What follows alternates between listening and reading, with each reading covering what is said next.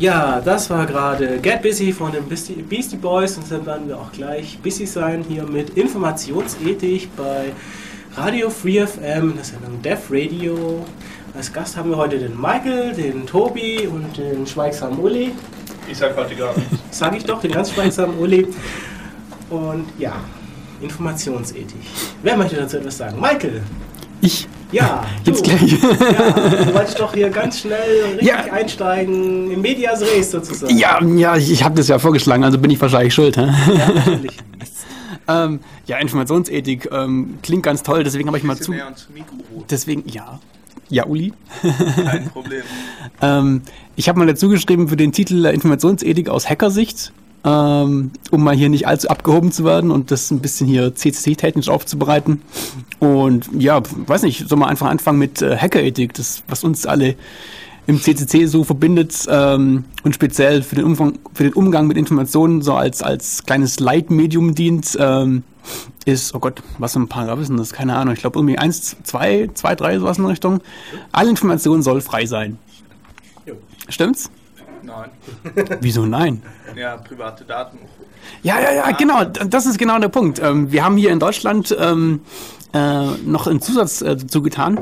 Ähm, private Daten schützen, öffentliche Daten nützen.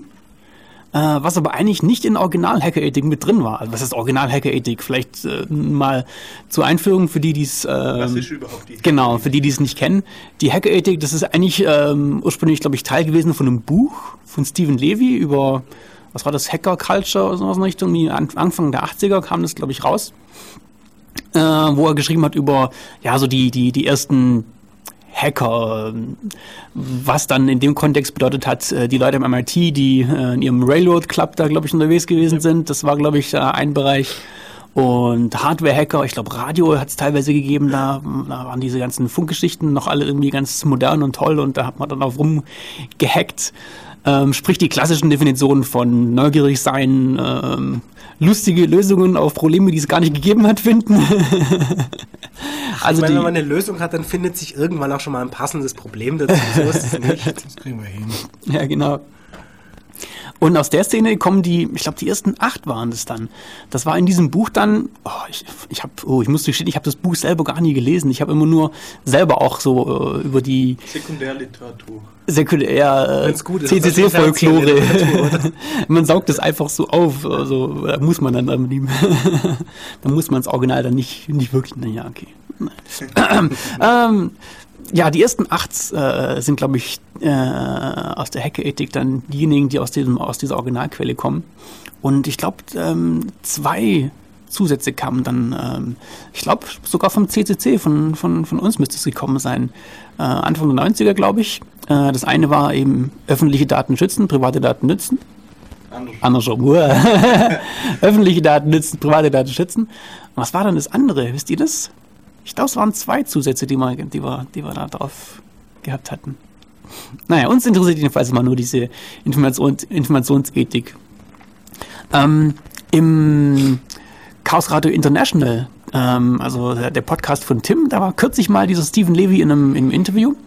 und hat dann ähm, ja, zum Erstaunen von Tim äh, das auch nochmal vertreten und das nochmal erklärt, was das heißt, alle Daten sollen frei sein.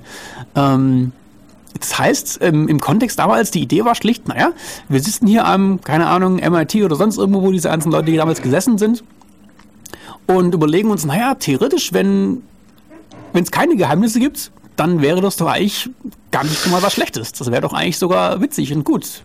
Wenn jeder alles über den anderen weiß, dann gibt es keinen Grund mehr, sich irgendwas zu streiten, weil, ja, ich weiß ja, was der hat oder nicht hat und von daher, pff, ja, was soll's. Also ist ja an und für sich mal eine nette, ein netter Ansatz, oder? Grundsätzlich eine nette Idee, dann haben wir auch keine Wirtschaftsspionage mehr, denn es ist sowieso alles bekannt, keine jo. Äh, Wirtschaftsgeheimnisse mehr, denn alle Firmen äh, legen ja sowieso alles immer offen. Allerdings haben wir dann auch äh, gerade im Wirtschaftlichen zum Beispiel das Problem, dass ich äh, Energie, die ich irgendwo in Arbeit gesteckt habe, dann auch nicht selbst verwerten kann, weil jemand anders, was halt, weiß ich, das halt auch macht und der macht es vielleicht genauso gut oder vielleicht sogar besser. Aber also, das kann man ja durch Patente etc. schützen. Hm. Kannst, damit kannst du es ja wieder einschränken. Ah, Uli meinte, frei ist nicht kostenlos. Ah, ja. ah guter Punkt. Ja, das sind ja ein Open Source teilweise. Also, ja, richtig, es richtig. Es gibt ja, ja, einige Geschäftsmodelle, die auf Open Source basieren und auch erfolgreich sind. Also das spricht ja nichts dagegen. Außerdem kann man natürlich sagen, äh, wieso soll man eigentlich aus wieso soll man eigentlich aus gesamtgesellschaftlicher Sicht den schützen, der mit der Information schlechter umgehen kann? Ich meine, also als Gesamtgesellschaft hast du dann mehr Nutzen davon, wenn es jeder hat und dann einfach der, das am besten nutzen kann, dann auch am, gleich äh, Zugriff hat. Das ist natürlich für den Einzelnen blöd, aber theoretisch. Sozusagen. Ja, ich meine, das ist wirklich Auslese. Das Problem bei der Sache ist wahrscheinlich, dass es äh, bisher eine andere Gedenk Gedankenwelt gab, die dieses Prinzip, diesem Prinzip bisher nicht gefolgt ist. Und dass es sehr schwer ist, solche ähm, neuen Ideen in dem Sinne da auch so einzuführen, denn die beharren halt auf ihr Recht in dem Sinne, ähm, ihre Informationen schützen zu wollen, Angst zu haben, dass eine andere Firma das eigene Produkt äh, nachmachen könnte, Plagiate und dergleichen. Naja, aber äh, trotzdem gehen sie A, alle nach China und lassen dann geben erstmal ihr Know-how. Und B, äh, was viel wichtiger ist, äh, mit den allen da, alle Informationen sollen frei sein, das funktioniert halt nicht, sobald man in einer Gesellschaft lebt, wo relativ starke Moralvorstellungen äh, sind, nämlich wenn dann wenn dann irgendwas aus einem privaten Rahmen rauskommt, äh, was da nicht reinpasst, dann ist man sofort unten durch. Sprich, man hat ein, eigentlich ein berechtigtes Interesse daran, dass nicht jeder alles weiß und äh, solange es so noch sehr krasse Moralvorstellungen gibt, dann geht es einfach nicht. Die waren da, da war letztens ein Fall, ich glaube bei irgendeiner größeren Bank ist rausgekommen, dass der Vorstandsvorsitzende schwul war. Und, und dann musste gehen, wirklich. Also oh, sie haben ihn dann rausgebracht, weil das sich einfach nicht mehr damit vereinbaren lässt. Also es ist schon so, solange in einer so mit krassen Job, Mit dem Job in der Bank lässt sich sowas nicht vereinbaren. Ja, in, in den Moralvorstellungen von, den, von den Leuten dort. Also, und sobald man solche krasse eingefahrene Moralvorstellungen hat, geht es in meiner Ansicht nach nicht, dass man alle Informationen frei sein lässt, also auch gerade aus dem privaten Bereich. Ja, ja, also, und, ja und nein. Auch da könnte man das Modell im Prinzip der Dorfgemeinschaft theoretisch ansetzen. Also in einem in der Dorfgemeinschaft wäre auch rausgeschmissen. Wahrscheinlich hast du recht. Äh, ja, also erstens äh, gibt es in der Dorfgemeinschaft immer noch genug äh, Geheimnisse. Oh ja. ja. Also ich denke, jeder, der größere Verwandtschaft hat, die auf dem Dorf lebt, kann, wenn er da mal Familientreffen geht, längere Geschichten davon erzählen, was es denn da für seltsame Geheimnisse gibt, die vielleicht nicht unbedingt so geheim sind, aber... Und was für Gerüchte dann da herum. Ja. Und zweitens, Arthur C. Clarke hat auch ein wunderbares Buch äh, geschrieben, eben über dieses Thema, das Licht vergangener Tage dem es eben Forschung gelegt mit Hilfe von äh, Technobubble Wurmlöchern äh, erstmal in ferne in, äh, Punkte zu schauen, also zur Kamera hinzubringen und dann, nachdem sie festgestellt haben, oh, die Gleichung geht in zwei Richtungen, auch in die Vergangenheit zu schauen, eben Möglichkeit gefunden haben, eben die Vergangenheit zu betrachten. Und am Anfang wurde es lustig für Geschichtsforschung betrieben, also wie sah Jesus wirklich aus und was hat er getan und so Zeug und was haben die Pharaonen so angestellt. Aber nachdem das Ganze mal äh, etwas effizienter gebaut werden kann, kommt es halt so auf den freien Markt und man hat halt jeder so eine Kamera, wenn er will. Und es wird dann natürlich dann jahrelang erstmal benutzt, um äh, die Nachbarn auszuspionieren, um sich Leute, die man gerne mal nackt gesehen hätte, anzuschauen und so Zeug. Und da verändert sich die Moral der äh, Gesellschaft eben auch sehr extrem, weil es dann einfach keine Möglichkeit mehr gibt, irgendetwas privat zu halten, wird es dann auch gar nicht mehr versucht. Also die Leute kopulieren mitten auf der Straße, laufen nackt rum, haben auch Häuser komplett aus Glas und Sittenverfall. Ah. Ja, genau. Na, also nicht Sittenverfall, es bilden sich halt andere Sitten heraus. Okay, ich auch sagen. Richtig, also ja. Neue Formen, neue äh, Ideen. Aber er arbeitet eigentlich sehr schön heraus, dass das tatsächlich mit unserer jetzigen Gesellschaft einfach nicht vereinbar ist, diese allgemeine Informationsfreiheit. Und ich meine, wenn irgendwelche äh, Forscher wieder im Fernsehen sind und gelegentlich darüber legen, wie oft wir eigentlich am Tag lügen, dann äh, passt es eigentlich auch dahin, weil man braucht einfach ich würde auch. niemals lügen. Schon wieder. schon wieder. Schon passiert. Ja, wobei ja. Äh, es gibt da durchaus andere Ansätze. Wenn ich mal äh, denke an, an, ich weiß nicht, in England oder in, äh, war das teilweise in manchen Städten, äh, in denen komplette flächendeckende äh, Kameraführung mittlerweile schon, schon äh, da ist, dass man überlegt, ob man äh, das, was diese ganzen öffentlichen Kameras aufnehmen, äh, nicht einfach mal auch auf irgendeinen öffentlichen Fernsehkanal äh, senden kann, da dann so alle paar Minuten rumseppen lässt äh, auf, auf was anderes, so dass man ähm, ja, was weiß ich, sich äh, die gesamte Nachbarschaft oder die gesamte Stadt und was da so äh, abgeht, im Prinzip dann so auf dem, seinem äh, Stadtkanal dann im Prinzip was auch anschauen heißt kann. hier Überlegung? Das haben sie schon gemacht. Also, ich meine, eigentlich Länder, hat das die- die mal das als machen, ja. Film angefangen.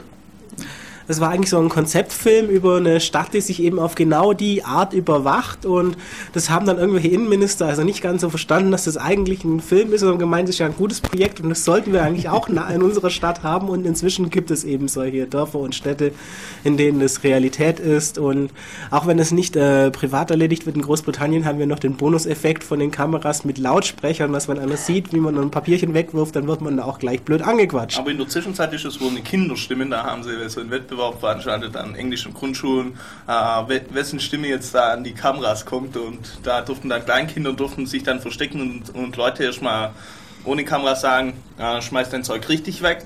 Und dann und da, dabei haben sie halt dann die beste Stimme gesucht, die sie gerade für so Verschmutzer etc. Äh, abspielen wollen. Ja, um nochmal auf dein Filmbeispiel äh, zu kommen, das wäre ja das beste Beispiel, warum es manchmal eine gute Idee ist, bestimmte Ideen nicht in einen Film zu veröffentlichen oder besser gar nicht erst einen Roman darüber zu schreiben. Ja, genau, gebt den Leuten äh, keine Ideen, gebt ihnen keine Vorlagen. Das, das, du das meinst, ist, was wir gelernt haben. Im Sinne von, das sind gefährliche Informationen, die man nicht verbreiten darf. Und da waren wir schon wieder bei Informationsethik. Ja, genau. Dass es nicht nur die privaten und die öffentlichen, sondern auch die gefährlichen Daten gibt. Also Oder reden wir darüber, Ja. über welche Informationen sollte man lieber nicht reden. Ja, das Reden wir lieber nicht drüber. Also wenn wir nicht reden wollen, dann können wir, nachdem wir schon eine Viertelstunde geredet haben, einfach wieder Musik spielen. Nachdem wir Mike so überrascht haben, dass er doch gleich loslegen darf. ja, ja, ich, ja, inzwischen habt ihr so viel geredet, dass ich auch immer ganz, ganz drankommen Ja, will. dann aber, sag doch was. ja, ist halt- Aber ich drehe hier einfach die anderen Mikros runter und dann kannst eigentlich nur noch du reden. Warte, ich kann hier aber gut ich, Na, ich wäre noch mal ganz, ganz zurückgekommen auf die Frage, äh, ob wirklich alle Informationen frei sein sollte, beziehungsweise auf dein Beispiel, Giselbert, ähm, was denn passieren würde, wenn wir alle Informationen frei machen. Das ist nämlich ähm, nach meiner, äh, nach meinem Dafürhalten gerade aktuell wieder mal ganz toll in Mode, ähm, dass Leute im Rahmen von irgendwelchen Web 2.0 Hypes und Überwachungswahn hin und her einfach mal sagen, "Ah ja, okay, Mai, dann stelle ich halt einfach alles online. Macht halt damit, was ihr wollt. Passiert doch eh nichts. Und dann äh, habe ich plötzlich solche Sachen wie, ach, irgendwelche Lokationsdienste, wo ich dauernd sehen kann, wo, was, wie ich äh, gerade unterwegs bin. Irgendwelche Twitter-Services, wo ich dann sogar äh, sagen kann, woran ich gerade denke in jeder beliebigen Minute und das zurückverfolgen kann dann über Monate, was sogar ganz Moods witzig und ist. So Zeug? Hä? So Moods und so. Ja, Moods und so Zeugs, ja. Weblogs, wo ich meinen Brain reindumpen kann, damit es dann auch jeder sehen kann und jeder weiß. Ähm, Das ist vielleicht alles eine ganz tolle Idee, sagen wir mal, für den Moment. Und das ist auch eine tolle Idee, äh, was weiß ich, wenn ich mal einen festen Job habe. In dem Sinne, wenn ich aber irgendwie mal jetzt, äh, sagen wir mal, ich, ich bin in der Lehre, bin in der Ausbildung, meinetwegen im Studium, äh, veröffentliche dort alles im Prinzip, was ich so privat mache, meine Partys, die schönsten Alkoholexzesse und dergleichen. Und jetzt komme ich fünf Jahre später auf die Idee, bin jetzt doch irgendwo mal fertig, suche einen Job und will vielleicht jetzt mal irgendwann ein bisschen besseren Job. Der Personalchef dort schaut erstmal rum, äh, was weiß ich, was finde ich denn so über den? Und stößt nun zwangsläufig über äh, irgendwann auf das, was ich dann in irgendwelchen Webblogs, äh, was ich in irgendwelchen äh, Foren oder was weiß ich dort gepostet habe, was ich dort äh, eventuell auch an Bildersammlungen über die wilden Alkoholexzesspartys äh, gebracht haben und überlegt sich dann möglicherweise, ob es nicht doch einen besseren geben äh, könnte, obwohl das eigentlich nicht wirklich was über mich aussagt. Denn das Zeug ist fünf Jahre äh, her, mittlerweile habe ich mich weiterentwickelt, aber das Netz, Inzwischen kann man schon mehr trinken. mittlerweile vertrage ich es besser, ja. Was übrigens wirklich interessant ist, ist die Tatsache, dass äh, ich könnte auch anfangen, über Mike jetzt irgendwas in seinem Namen Blogs zu führen und damit erstmal äh, seine Chancen, später einen super Job zu kriegen, runterbringen. Ja, sobald du im Google-Ranking mit unter dem Stichwort. Nein, ernsthaft, sobald ich schon im StudiVZ mit dem gleichen Namen bin, in Union. Niemand weiß, welcher jetzt so richtig ist. Ja. Und, und uns, uns schlimm ist, ja, wenn er was Positives und was Negatives hat, dann nimmt er erstmal nimmt er natürlich das Negative eher wahr und glaubt dem natürlich eher, weil Weißt du, was ich meine? Mhm. Ja, das ist ja menschliche Natur, deshalb ist ja auch die eigene Schlange an der äh, Kasse auch immer die längste. Ja, genau. Man hat immer rote Ampeln, wenn man fährt und die grünen sieht man ja nicht. Ja, genau. Und deshalb merkt man bei anderen Leuten auch nur die schlechten Sachen. Ja, beziehungsweise. Das, was irgendwie bloß normal ist oder auch nur leicht nett, das ist ja, äh, naja, das mag ja. man ja gar nicht. Beziehungsweise, das kann man auch anders begründen. äh, wenn ich jetzt, was weiß ich, seriös auftrete, dann ist das quasi die Fassade, die ich so für die Außenwelt äh, den Leuten zurechtlege äh, weil ich halt was Besonderes, äh, möglichst seriös gelten möchte. Wenn es irgendwelche schlechten Beispiele gibt, dann sieht man dort meinen wahren Charakter. Aber wie gesagt, äh, das Problem bezieht sich nicht alleine auf die Tatsache, wenn man einen Job sucht, sondern auch wenn man angestellt ist. Nämlich wenn dann Leute anfangen, teilweise Blogs zu führen und da Zeug drin steht, was den Arbeitgeber nicht so gefällt, dann ist es schon öfters vorgekommen, dass man entweder gekündigt wurde oder äh, ein Beispiel ist zum Beispiel, es gibt so einen Hotelblogger, der, der hat halt über seine Geschichten am Tresen um, bei der Hotelnachtschicht erzählt und dann äh, er war nur Zeitarbeiter und dann wurde er einfach nicht mehr genommen, weil eben er Geschichten über das Hotel veröffentlicht hat aber kein Name, nichts, nichts Schlimmes. Aber, aber, da, aber das Coole war dann, er war so bekannt dann in der Zwischenzeit wieder, da, dass andere ihn dann dafür wieder genommen haben. Oder gerade bei Google, der eine Typ, wo glaube von Yahoo kam und äh, zum ersten Mal bei Google angefangen hat zu bloggen. Und äh, die haben sich das auch angeschaut, haben ihn nach zwei Wochen ungefähr hergebeten, so gesagt, wir finden das interessant, aber veröffentlichen keine Geheimnisse und so. Und dann ein, ein paar Tage später wurde dann gebeten zu gehen, weil das Bloggerei hat Google damals noch nicht reingepasst. Also gerade ähm, dann so solche Sachen zu veröffentlichen, das ist schon äh, ein zweischneidiges Schwert. Auf der anderen Seite hast du gerade ein äh, gutes Stichwort gebracht, nämlich ja. nein, nein, nein, nein, nein, äh, und zwar über, über äh, den Bekanntheitsgrad. Manche Leute, was weiß ich, ähm, haben in dem Sinne keine Chance oder manchen Branchen hast du im Prinzip keine äh, Chance, im Prinzip irgendwo zu was zu werden, genommen zu werden, Freunde zu finden oder dergleichen, wenn die Leute dich nicht äh, schon kennen. Und viele nutzen entsprechend diese Bloggerei, äh, einfach um bekannt zu werden, um möglichst äh, sich auch zu präsentieren in dem Sinne. Das heißt nicht unbedingt, dass das, was äh, dort gebloggt wird oder das, was dort in sowas wie StudiVZ oder dergleichen als Darstellung äh, gebracht wird, immer wahr sein muss. Es ist teilweise dann rein die Fassade, die sie aufbauen, die sie haben wollen. Ja, genau. Wie ist das Real Life? Ist für die Leute, die eben. Netz keine Freunde Genau, das, das ist diese Sache. ja. Gut, ja, jetzt wir eine minimale Musik. Lücke haben, können wir vielleicht tatsächlich mal Musik einstreuen. Das war elektronische Musik von Panic. Uli hat gemeint, ich ja, soll noch erwähnen. Wir sollten ein bisschen Werbung machen. Ja, genau. Werbung, Werbung. Nein, nicht Werbung. Ihr könnt bei uns in den Chat kommen, einfach bei umcc.de slash dev slash radio auf Chat klicken und dann das Applet benutzen zum Chatten. Oder ihr geht direkt auf irk in Ulm.de, das ist der Server, Channel Dev Radio.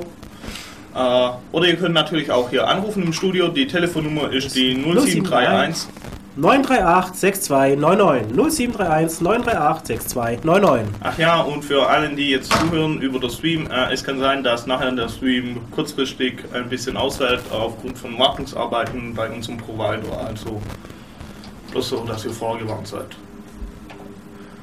Mike, ja, du darfst.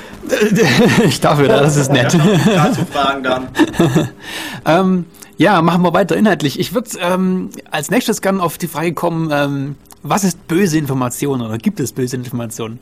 Äh, nachdem wir jetzt hier im ersten Teil schon gleich gut losgelegt haben auf die Frage hin, ja, soll alle Informationen frei sein? Was kann da passieren? Ähm, mal, ja, in die Runde, was ist böse Information? Irgendeine Idee? Ich meine, wir hatten ja schon die meisten Sachen eigentlich da, so Sachen, die peinlich sind oder sowas nicht. Wobei ja. ich geschäftsschädigende Sachen, wo Geschäfts, ja. irgendwelche Sachen, die den privaten Bereich äh, berühren, wo man nicht will, dass sie in die Öffentlichkeit getragen werden. Ja, das ist aber eigentlich auch immer noch fast so der, die Schiene von Peinlichkeit, sowas, nicht? Ja, ja, natürlich, aber auch äh, da, da äh, dass man dann eventuell von Leuten angesprochen wird oder dass man dann plötzlich zu Hause angerufen wird oder solche Scherze. Ja, also Wobei, nicht der Bereich Peinlichkeiten, sondern einfach, wenn man zum Beispiel irgendein bekannter deutscher Comedian ist und dann äh, ja. äh, unter Künstlernamen eigentlich ist. Tut irgendwie komisch, gell? Ja. Äh, hört ihr auch irgendwie ein Brummen oder so, Leute? Falls ja, sagt was im Chat. Äh, also wenn man irgendwie so ein deutscher bekannter Comedian ist äh, und dann im Fernsehen immer mit sein, unter dem Künstlernamen auftritt und dann möchte man vielleicht nicht, dass der Name dann veröffentlicht wird, weil die Leute dann anfangen, einem zu Hause aufzulauen oder ähnliches. oder dann ja. die, die, Sache mit Thron, mhm. da geht es in die gleiche Richtung, dass also, einfach die Privatsphäre gewahrt wird. Mhm. Ich würde den, den geschäftlichen Bereich noch ein bisschen mehr separieren. Ich, ich äh, ja, einfach mal, also Ach ja, diesen ganzen Peinlichkeitsbereich und im Prinzip auch diese Sachen von wegen Stalking und, und, und echte Namen wissen etc., das würde ich alles in den Bereich Freiheit einordnen.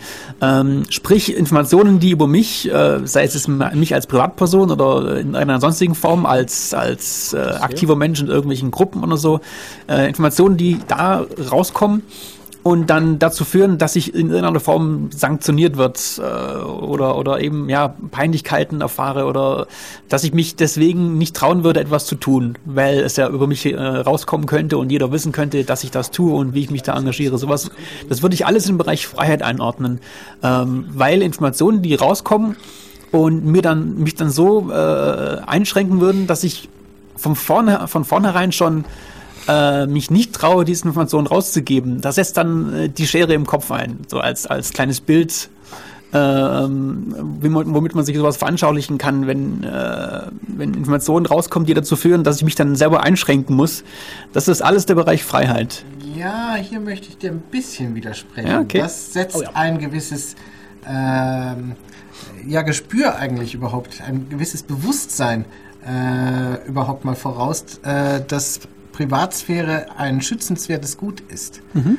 Das haben eigentlich die meisten Leute gar nicht. Die, Leute, äh, die meisten Leute sind sich gar nicht bewusst, wie wertvoll eigentlich ihre Privatsphäre äh, ist, wie äh, viel Schaden eigentlich angerichtet werden äh, kann, wenn manche Leute zu viel über sie wissen. Eines der berühmten Beispiele ist da eigentlich, ähm, wenn wir mal uns die Dame, ähm, die seinerzeit mal bei Richterin Barbara Salesch aufgetreten ist äh, und dort irgendwie mit ihrem schwer sächsischen Akzent, äh, was weiß ich, immer wieder über ihren Maschendrahtzaun äh, geredet hat. Und was weiß ich, sie hatte halt einen, irgendeinen Streitfall mit ihrem Nachbarn. Und äh, Stefan Raab hat das äh, dann aufgenommen und hat daraus ein entsprechendes Lied gemacht, in dem, in dem er da immer äh, diesen Maschendrahtzaun mit eingebaut hat. Das wurde nun richtiger Kult bei einer gewissen äh, Gemeinde und die haben angefangen, Busreisen zu organisieren. Oh. Telefon. Und was weiß ich, äh, die werte Frau, was weiß ich, zu Hause aufzusuchen und dergleichen. Das ging so weit, dass äh, die Ehe auseinanderging, das ging so weit, äh, dass er im Prinzip aus dem Ort ausgezogen ist und dergleichen. Ja, aber das, dann, das hat sie ja in der Öffentlichkeit gemacht.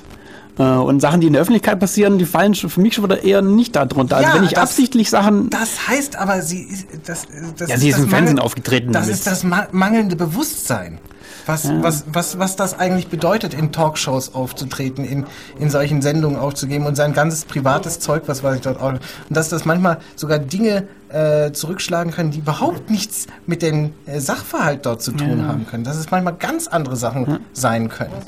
Ja, also der, der, der, ja, also das stimmt, was du sagst, natürlich klar, logisch. Also äh, wie dann Sachen verwertet werden, äh, in zweiter, dritter Instanz, äh, abgesehen von den äh, Verwertungsszenarien, die ich selber mal vorgesehen hatte, das ist nochmal ein Problem für sich. Ähm, ähm, aber ich denke, da ist einfach ähm, die, das Kriterium, okay, das war öffentlich und was in der Öffentlichkeit mit den Daten passiert, das ist dann, ja? Ja, apropos öffentlich, wir haben hier noch einen Anruf oh, ja. gekriegt. Da wir muss sagen, ruft an und äh, redet mit uns. Ja, also Benny, du bist jetzt auch auf Sendung. Hallo? Ja. Okay, ich habe jetzt ich muss ich jetzt irgendwie nebenher noch den Stream anhören, oder? Sag mal was. ja, hallo, Benny, sag was. Okay, wunderbar. Ich wollte eigentlich mal anrufen und sagen, das Problem liegt wahrscheinlich eher daran, dass die Menschen mit Technologie halt nicht umgehen können. Und das ist halt, wenn wir jetzt zum Beispiel, nehmen wir mal als Beispiel, wir würden nicht Twitter oder sowas nutzen, um zu zeigen, wie wir momentan irgendwie unser Leben verleben, sondern auf einmal als, als Beispiel, dass auf einmal Drohnen überall hier rumfliegen würden und jeder würde beobachtet werden. Ich glaube, da würden Leuten wahrscheinlich schon eher aufschreien und denken, oh mein Gott, was ist denn jetzt passiert? Aber das Schlimme ist halt, was sie über Twitter halt machen, das, was viele Leute halt stört, also mich jetzt zum Beispiel als Privatsphären-Typ halt, dass sie halt ihre ganzen Daten einfach hergeben. Sie sagen, ich möchte nicht, dass die, dass, ähm, dass die Regierung vorher weiß, dass ich zum Beispiel Vegetarier bin, aber ich kann gerne auf meinem Blog schreiben, dass ich gerne, dass ich Fleisch hasse, ich gehe nur zum vegetarischen Restaurant, ich liebe, keine Ahnung, ägyptisch und dadurch haben sie die Information ja auch. Meine, Deutschland ist ja total beliebt mit der Rasterfahndung und hier Datenmining und sowas. Ja.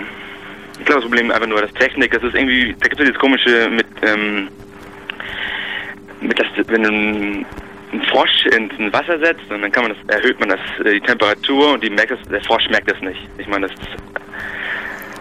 ist also ein bildliches Ding, was man sich vorstellen kann. Das ist, glaube ich, nur die Technologie ist halt nicht bekannt und Leute wissen nicht, wie sie es äh, zu verhalten sollen und ja, am Ende haben halt Problem. Ja, also das stimmt absolut. Ähm, sobald, solange man keine äh, äh, Konsequenzen am eigenen Leib spürt, äh, und das ist bei dieser ganzen Informationsverwertung, Informationsverarbeitung, äh, Rasterfahndung etc. pp. ja der Fall, dass man dann am eigenen Leib ja nichts groß an negativen Konsequenzen spürt, ähm, dann hat man das einfach, ja, dann hat man auch nichts dagegen. Was nicht heißt, dass es negative Konsequenzen hat letzten Endes. Aber man kann zu solchen Themen schwer Leute mobilisieren und muss sehr viel Arbeit investieren, um da erstmal zu sensibilisieren für das Thema. Ja, apropos Mobilisierung, wir haben hier noch einen MEF mobilisiert. Hallo. Ja. Ähm, Kein Mikro. Aber gut, da gibt es ein paar kleine äh, Experimente. Zum Beispiel MIT hat ja sowas, wo die, die machen irgendwie Traffic Analysis.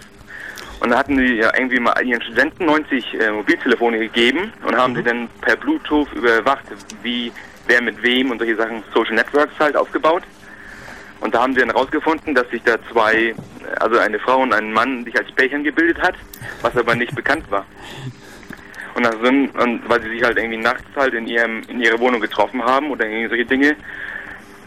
Und ich glaube, die denken jetzt wahrscheinlich komplett anders über, über solche Sachen halt. Bluetooth nicht anlassen, also ein bisschen, ja. Ich glaube, man muss es wirklich selber spüren einmal. Ich meine, bei so Netzwerken an Unis, gerade an Unis, wo die Studenten teilweise so äh, aussagefreudig auch sind, kriegt man äh, sehr seltsame Ergebnisse. Also an einer anderen amerikanischen Universität haben sie einfach mal Studenten gefragt, wer hat denn eigentlich mit wem geschlafen?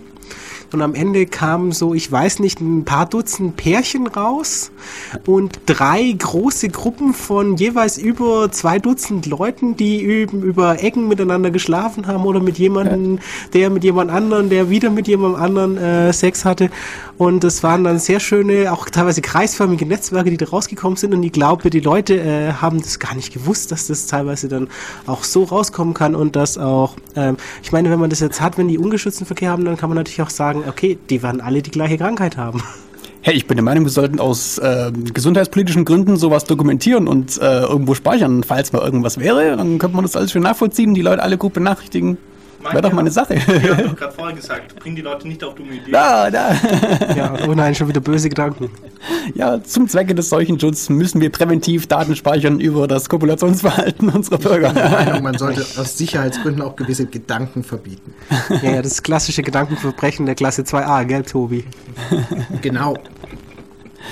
Ähm, ja, danke dir, Anrufer. Ich glaube, wir hatten ähm, beim Kongress auch so ein Überwachungsprojekt, ähm, wo es auch darum ging, Leuten mal zu zeigen, ja, was man aus Daten alles rausziehen kann. Die Ja. Sputnik-Geschichten, RFID-Geschichten. Ja, das waren sehr schöne kleine RFID-Dinger, die auch aktiv gesendet haben und die man eben an verschiedenen Punkten, ähm, an Tür, an Türen gerade und auch an äh, so Sitzecken dann entsprechende Empfänger hatten. Und äh, wenn das Projekt irgendwann mal funktioniert hätte, hätte man da wunderbar sehen können, wer da mit wem wo zusammenhockt und in der Gegend rumläuft. Aber die Webseite war irgendwie nie stabil erreichbar und naja.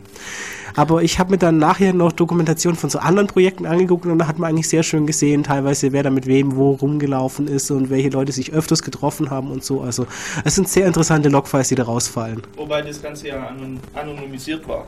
Also es war anonymisiert und äh, die Teile haben nicht aktiv gesendet, sondern es waren einfach lauter Orbit-Reader, die dann äh, in einer Karte eingetragen waren und dann hat man gesehen, wo, wer sich, wo welche ID auffällt. So war die ganze Sache. Und was relativ cool war an den Sputnik-Devices, man konnte dann äh, selbst sie programmieren und selbst Sachen einstellen. Die hatten so ein äh, JTAG-Schnittstelle, wenn ich mich richtig erinnere. Ja. Und dann konnte man da noch selbst dran rumfuschen. Klingt interessant. Ja, war Das heißt, ich werde dann zum, äh, zum Paket, zum, zum Logistik, Korrekt. zur Logistik-Entity reduziert. Korrekt. Das war ja auch so aus Motto, äh, Ja, not ja, a ja. number, oder? War noch? äh, Notre Dame war, glaube ich, ein anderer Kongress. Nee, das war ein Who Can You früher.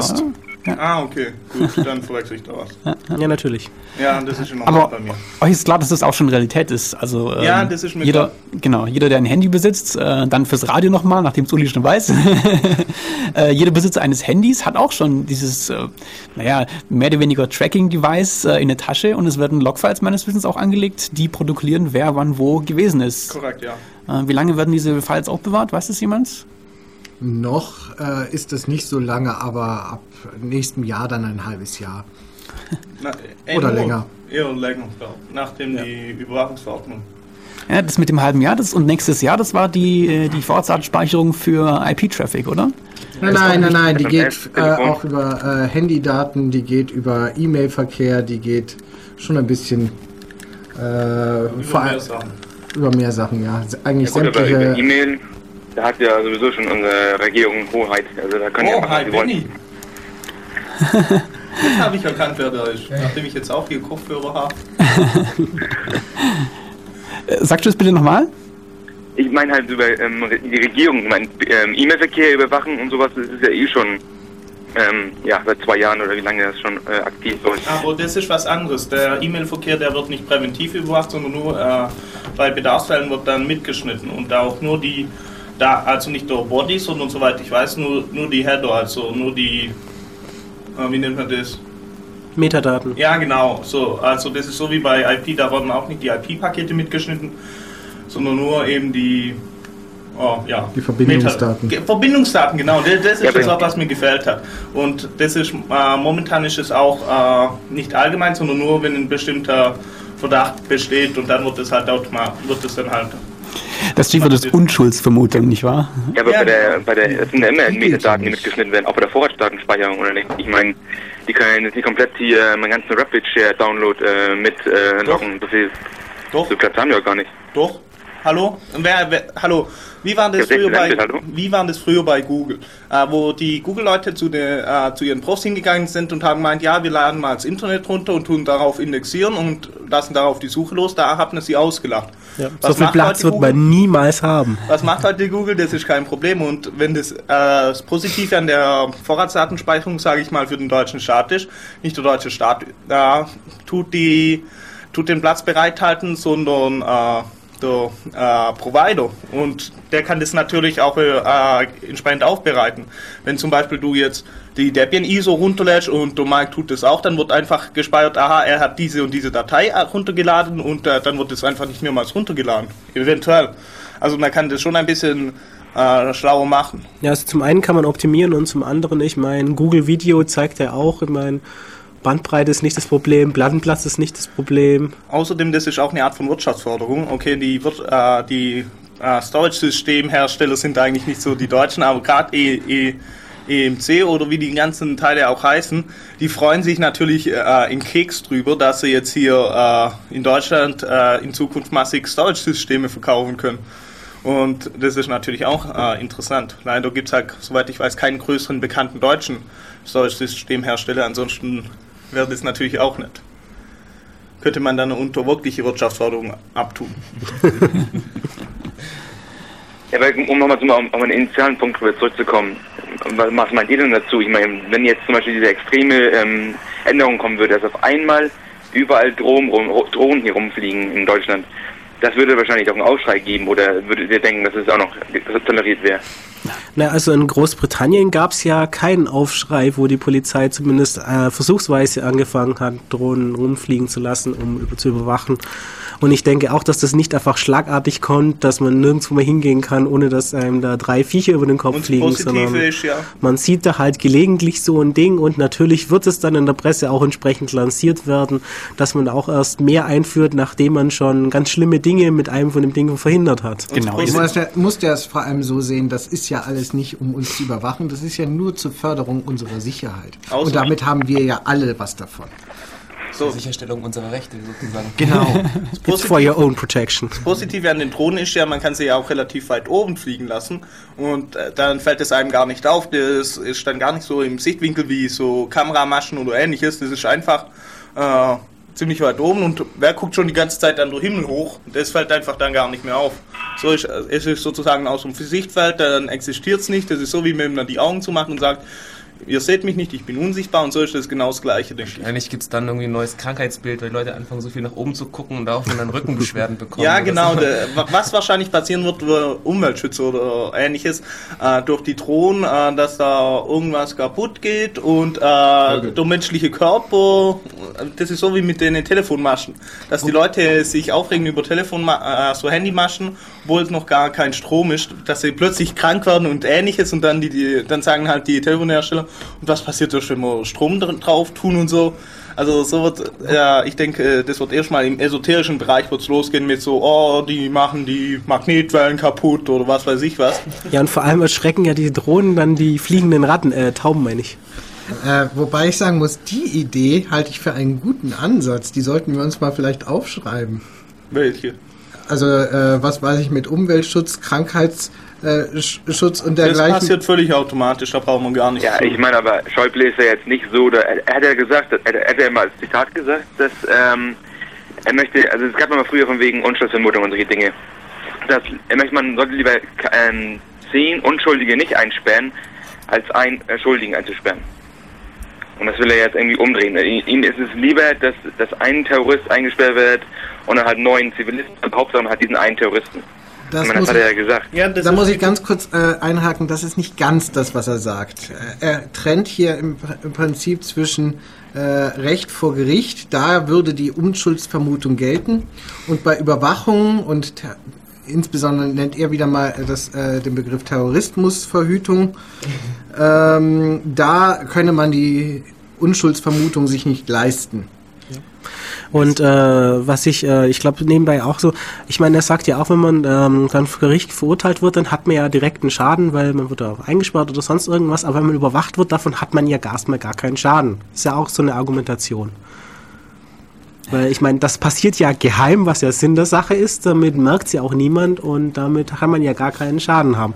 Und inwieweit man dann doch irgendwie einen Schaden davon hat, dass man eben nicht mehr äh, privat irgendwo hingehen kann, das ist dann auch etwa ein Punkt, den man erstmal argumentieren muss. Aber sagt dann erstmal, okay, das sind ja gar keine staatlichen Konsequenzen, weil man merkt ja nichts davon, dass jeder die E-Mail mitliest. Also ich meine nicht jeder, sondern halt nur die Schlapphüte.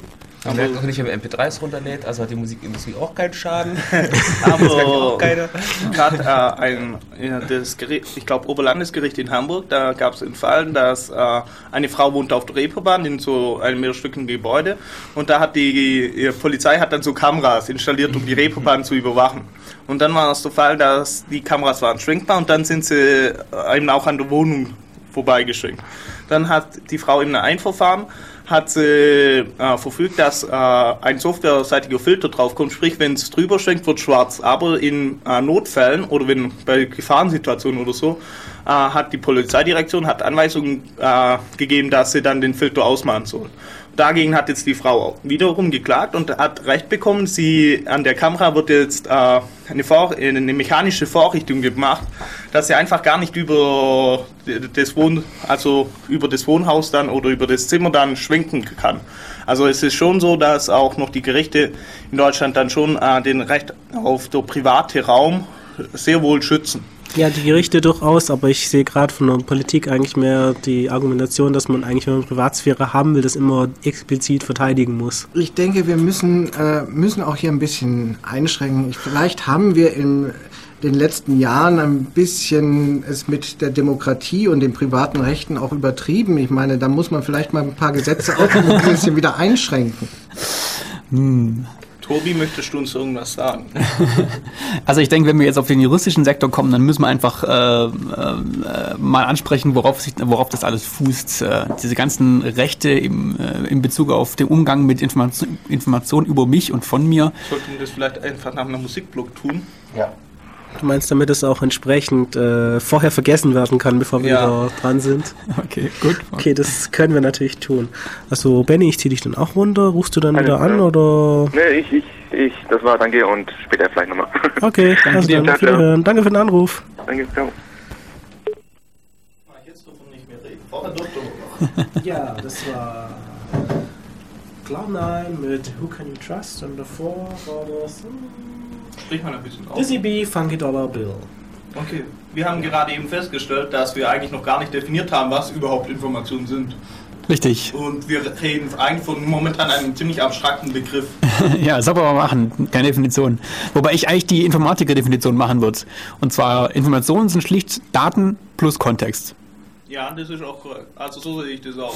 Ja, das ist unsere gebräuchliche Definition. Falls ihr eine andere Definition habt, ruft an. Sag mal die Nummer. 0731 938 6299. Sehr gut. Wir, wir dachten jetzt jeder, dass du es nochmal wiederholst, deswegen waren wir gerade still.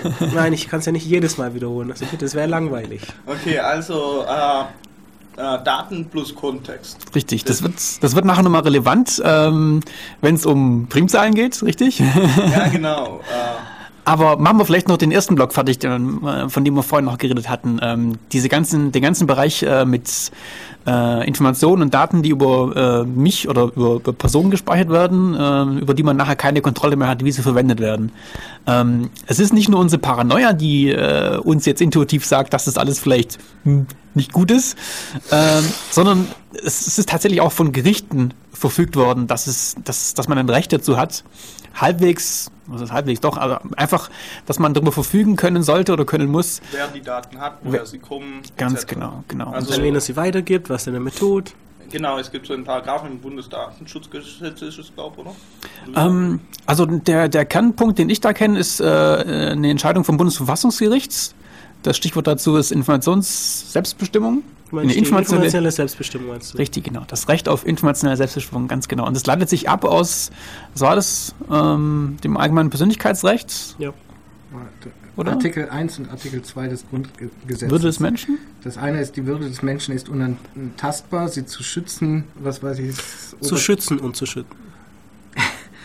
äh, ist äh, Aufgabe des Staates äh, im, im Prinzip. Und das zweite war Artikel 2, ähm, Gottes Willen, das war der, äh, diese, die, die Sache mit der Persön Persönlichkeit, äh, freien persönlichen ah, Selbstbestimmung. ah. Ja, Tobi, könntest du nicht nur winken, Hat- sondern auch immer gleichmäßig ins Mikro sprechen. Wir, Also, oder wir sagen einfach, wenn er winkt, dann könnt ihr euch vorstellen, was er meint. ja, also, Ah, also das eine war gerade so ein bisschen ein verzweifeltes Winken und das danach mehr so ein halbherziges Winken. Also vielleicht reicht es ja zur Information, ihr müsst nur den richtigen Kontext finden. ja, genau. Sucht euch ein Bild von ihm und stellt euch vor, wie er winkt.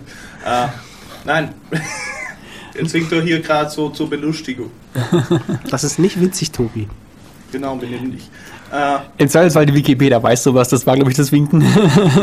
Wikipedia, wo bist du? Hilf mir. Ähm, Ja, ich meine, äh, woher das eigentlich auch kommen ist und warum eigentlich so ein Recht auch wirklich äh, zu den Grundrechten gehört und warum es eigentlich auch eine staatstragende Rolle sogar spielt, ist natürlich die, die Sache, wie will man eigentlich eine Demokratie haben, wenn man nie weiß, wann irgendetwas, was man gesagt hat, mal gegen einen verwendet werden kann?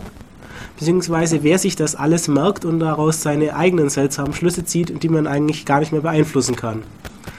Und deshalb kann dann eben dazu kommen, dass man sich eben zurückhält, indem man sich denkt, nein, das sage ich jetzt nicht, ich habe ja keine Ahnung, wo das landet. Und damit äh, hat man eigentlich schon den ersten Schritt dazu getan, äh, die Demokratie einzuschränken, ohne jetzt äh, direkt Repressalien zu haben. Richtig, man muss zur Meinungsbildung auch mal dumme Sachen sagen dürfen, Oh äh, ja, die sehr man nachher auch dann revidieren, ja, die man nachher auch revidieren kann. Man muss auch die dummen Sachen öffentlich sagen können oder zumindest äh, in größeren Gruppen das dann diskutieren können. Das ist alles Teil der Meinungsbildung. Also allein schon aus diesem Aspekt her müsste man, äh, muss man darauf achten, äh, dass die Daten, naja, zum einen, dass, dass, dass man aus den Daten keine negativ, negativen Konsequenzen zu fürchten hat. Ähm, weil man sie ähm, nicht mehr beeinflussen kann, wenn sie mal raus sind. Zum anderen ist es halt dann, weil das nicht so einfach ist, gleich der Punkt, dass die Daten gar nicht anfallen sollten. Und wir hatten das jetzt äh, die letzten 20 Jahre in Deutschland in der Rechtsprechung auch ähm, ähm, sehr gut durchgehalten. Es war zum Beispiel solche Sachen wie gerade Online-Überwachung und solche Geschichten.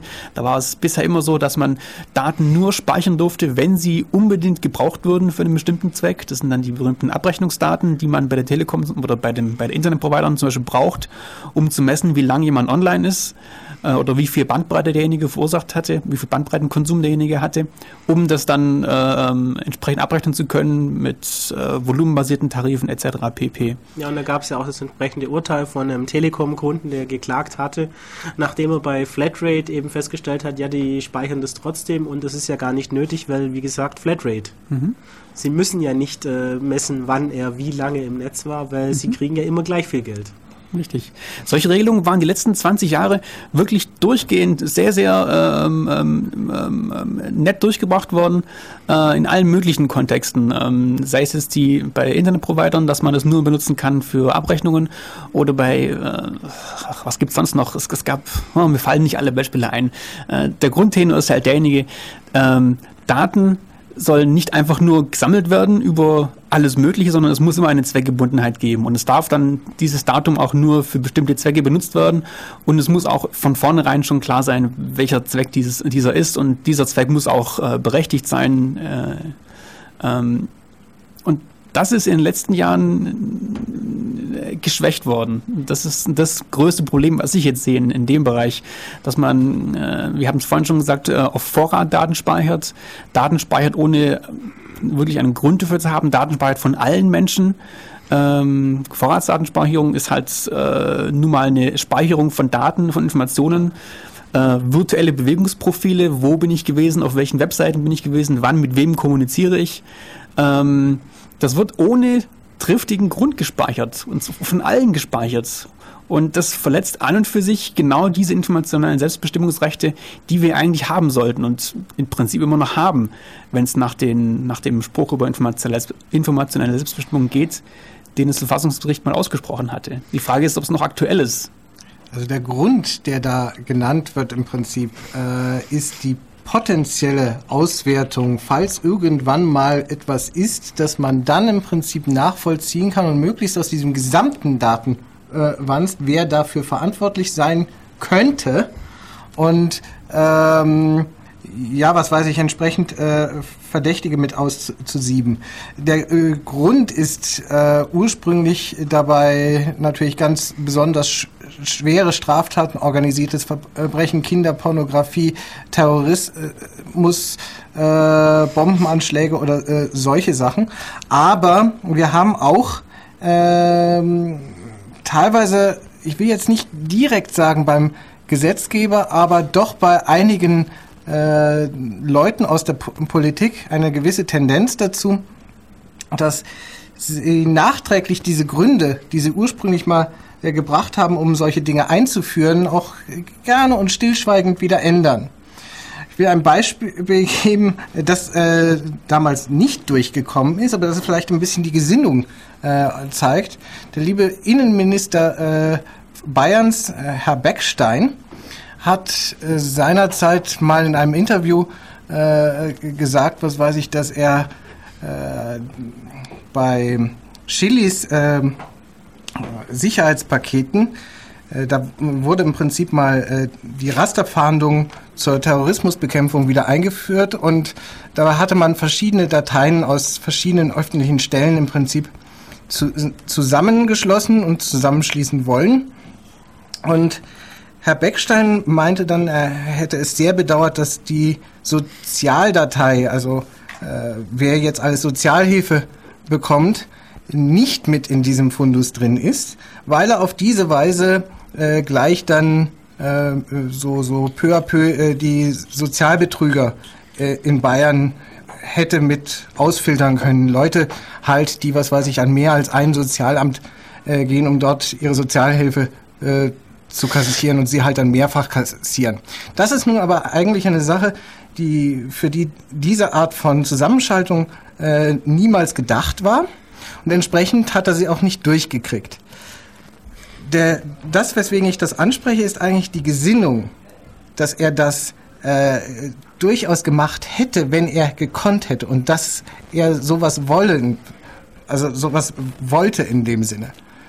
Und das äh, sieht man immer mehr da an, äh, an den entsprechenden Politikern. Wenn man Daten erstmal hat, dann schafft das auch eine gewisse Form der Begehrlichkeiten, was man mit diesen Daten noch anstellen könnte. Das ist, man, ich weiß nicht, das ist irgendwie so eine menschliche Eigenschaft. Häufig wird so ein bisschen als deutsche Gründlichkeit äh, genannt, ist aber wahrscheinlich unabhängig von den Deutschen oder dergleichen einfach so eine Art Perfektionismus.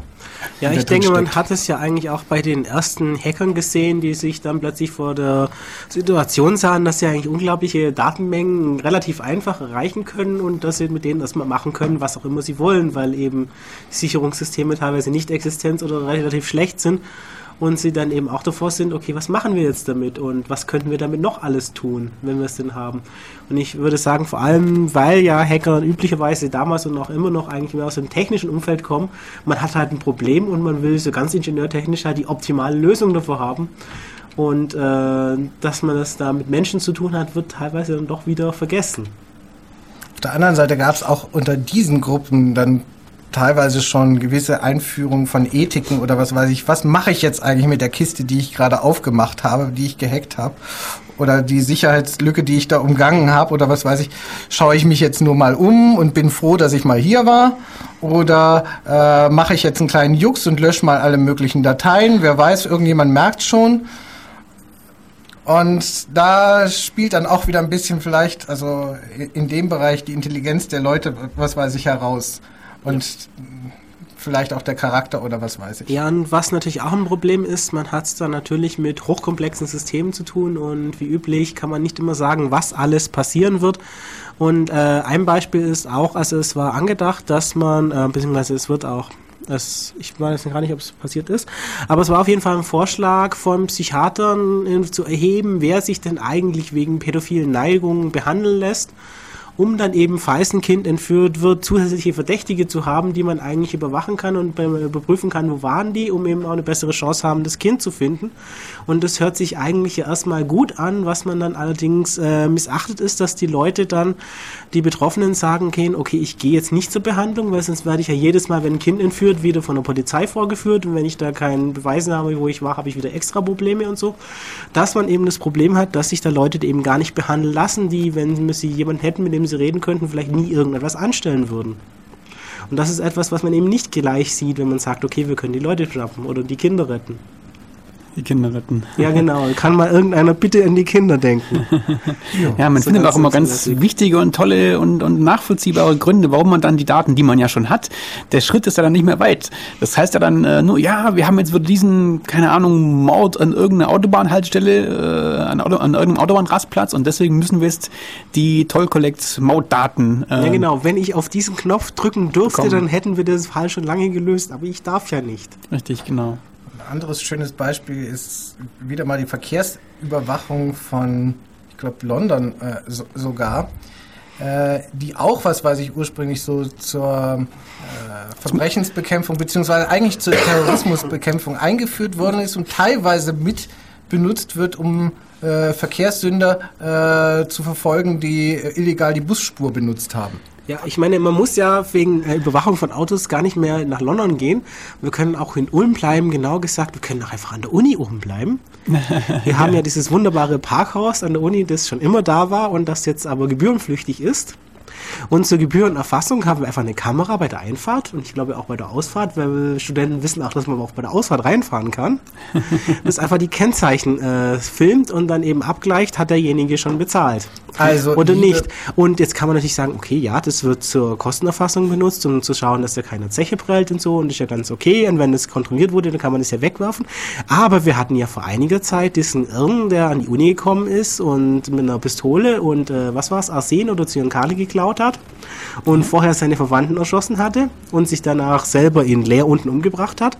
Und wenn es dieses System damals schon gegeben hatte, dann hätte die Polizei ja gar nicht so viel ermitteln müssen, weil sie hätte einfach nachfragen müssen, hatte da geparkt und wenn ja, wann?